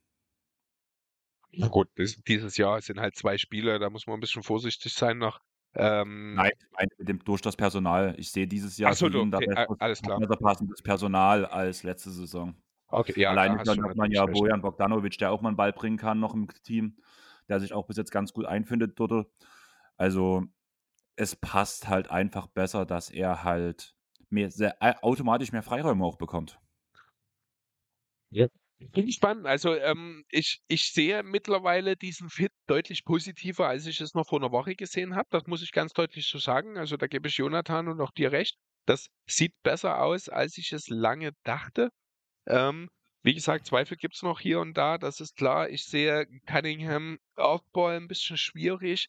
Ich sehe auf der anderen Seite, wenn ich ganz ehrlich sein muss, also dieses ultimative Generational Talent habe ich nie in Cunningham gesehen. Ich fand er auch, er wurde in, in meinen Augen vielleicht sogar ein bisschen zu sehr gehypt damals, als er in die Liga kam. Was nicht heißen soll, dass er nicht ein gerechtfertigter Number One Pick sein kann irgendwann mal. Ähm, ich glaube aber dass es vielleicht nicht ganz zu diesen ganz, ganz hohen ja Ceiling reichen wird am Ende. Äh, ich kann mir sogar sehr gut vorstellen, dass wir in ein oder zwei Jahren schon darüber reden müssen, dass Jaden Ivey vielleicht der klar beste Spieler der Pistons ist. Ja, das bezweifle ich ganz stark. Also ich glaube, da kommt von Cunningham noch was. Ob er dieses Talent ist, was die ganze Zeit gesagt wurde, gute Frage, kann ich nicht, kann ich dir nicht beantworten. Ob er wirklich so viel am Ende zeigen kann, was er aber definitiv, er ist schon ein besserer Spieler, finde ich, als Ivy, einfach weil er hat das größere Gesamtpackage, sage ich mal so. Hm. Müssen wir mal schauen. Also, ähm, ich weiß es nicht. Ivy ist halt ein Spieler, der kann im 1 gegen 1 nahezu jeden schlagen. Er hat äh, riesige Fortschritte gemacht in seinem letzten College, ja, was dann eben auch das Lösen dieser Thematiken auf dem Weg zum Korb, also auch den Kickout angeht. Er ist mittlerweile besser in der Lage, die Shooter zu finden. Ich glaube, damit Ivy, ne, oder besser gesagt, damit Kate wirklich der bessere Spieler der beiden ist, muss er sich zu einem sehr guten Dreierschützen entwickeln. Ich glaube, das braucht. Um, ich glaube also, das. Ne? Also wir reden hier ganz klar davon, entschuldige, ähm, von den beiden besten Spielern, die die Pistons in den nächsten Jahren haben werden. Ich glaube aber, dass aktuell glaube ich, dass Ivy ein etwas höheres Ceiling mitbringt. Okay, dann würde ich sagen, tun wir das ähm, die nächsten Jahre mal beobachten und werden bestimmt ab und zu auch über die beiden reden, weil gerade dieses Team und auch die Orlando Magic haben ja schon relativ viel Gesprächsbedarf aufgrund vieler junger Talente, viele junge Spieler, die halt mega interessant sind. Gerade wenn ich drüber nachdenke, dieser eine Dank von Paolo Banquero direkt im ersten Spiel war schon heftig. Allgemein eine denkwürdige Rookie-Leistung, klar. Glück gehabt, dass man nur gegen Detroit ran musste. Aber ich glaube, einer von zwei ja, das Spiel Spielern, ist trotzdem verloren gegangen, ne? Ja, dank dem Dreier von Isaiah Stewart, den wir in ja. unserem Fantasy-Team haben. Und wir kacken Fantasy-mäßig in der ersten Woche ab, so sage ich dir schon so, wie es ist. Nice. Weil zum Beispiel Victor Oladipo natürlich nicht spielen wollte. Mhm. Und uns fehlen einfach die Spiele wirklich von ihm gerade. Gegen Matt geht es bei uns gerade. Aber ich wollte noch nichts am Kader ändern, weil die Spieler, die spielen, sind ganz gut und mal gucken, was rauskommt. Also ich finde auch, dass Matt seine Spieler etwas overperformen. Aber wie gesagt, ich tue meistens die ersten ein, zwei Spieltage verlieren und danach kommen die Anpassungen und danach, wenn wir halt einen genaueres, genaueren Blick auf die einzelnen Spiele haben, wird es besser werden.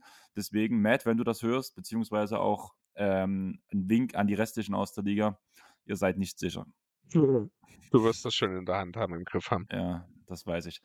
Ähm, hast du jetzt noch was Wichtiges? Nee, ich denke, ähm, wir sind soweit durch. Also ich bin jetzt soweit durch. Wir werden, wie, wie du schon gesagt hast, wahrscheinlich die Kate und Ivy-Sache in der Zukunft ein bisschen beobachten, oder ich zumindest. Ähm, ansonsten, ja, nö, zu den Sixers bin ich alles losgeworden. Also ich fand die Reaktion, das vielleicht nochmal ganz kurz. Ich hatte es ja eigentlich so ein bisschen als Sixers Nations Game One Overreaction Takes eigentlich angebracht. Wir haben es ein bisschen anders umgesetzt an der Stelle. Ähm, es war halt mal wieder schön zu sehen, direkt ein Spiel gespielt und was es nicht alles für Katastrophen gibt. Ähm, heutzutage nüchtern mal eine Leistung einfach einzuordnen, ist nicht mehr möglich. Das fand ich sehr schön. Da kam dieser Overreaction-Take her. Ne? Ich habe zum Beispiel auch hier stehen, dass Embiid einfach keinen Bock hat, Sender zu sein. Äh, ich habe die Bank der Sixers als Katastrophe hier stehen. Ich fand auch, dass Jalen Brown Tobias Harris teilweise ganz schön lächerlich gemacht hat, wenn ich ehrlich sein soll im ersten Spiel, beziehungsweise nicht nur ich, sondern sind das auch wirklich Snippets, der O-Töne, die ich aus der Sixers Nation mitgekriegt habe. Ähm, ja, ich bin sehr gespannt, wie sich das weiterentwickelt. Momentan muss ich sagen, glaube ich, sind deine Clippers in einer besseren Position, als es meine Sixers sind.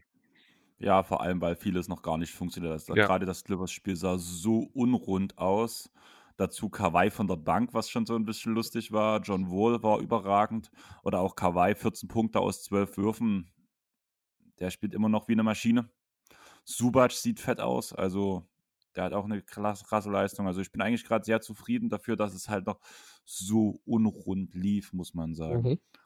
Also zum Beispiel Terence Mann hat ja auch kaum Minuten gesehen, war auch berechtigt, dass er kaum Minuten gesehen hat. Das, da ist auch noch viel Potenzial.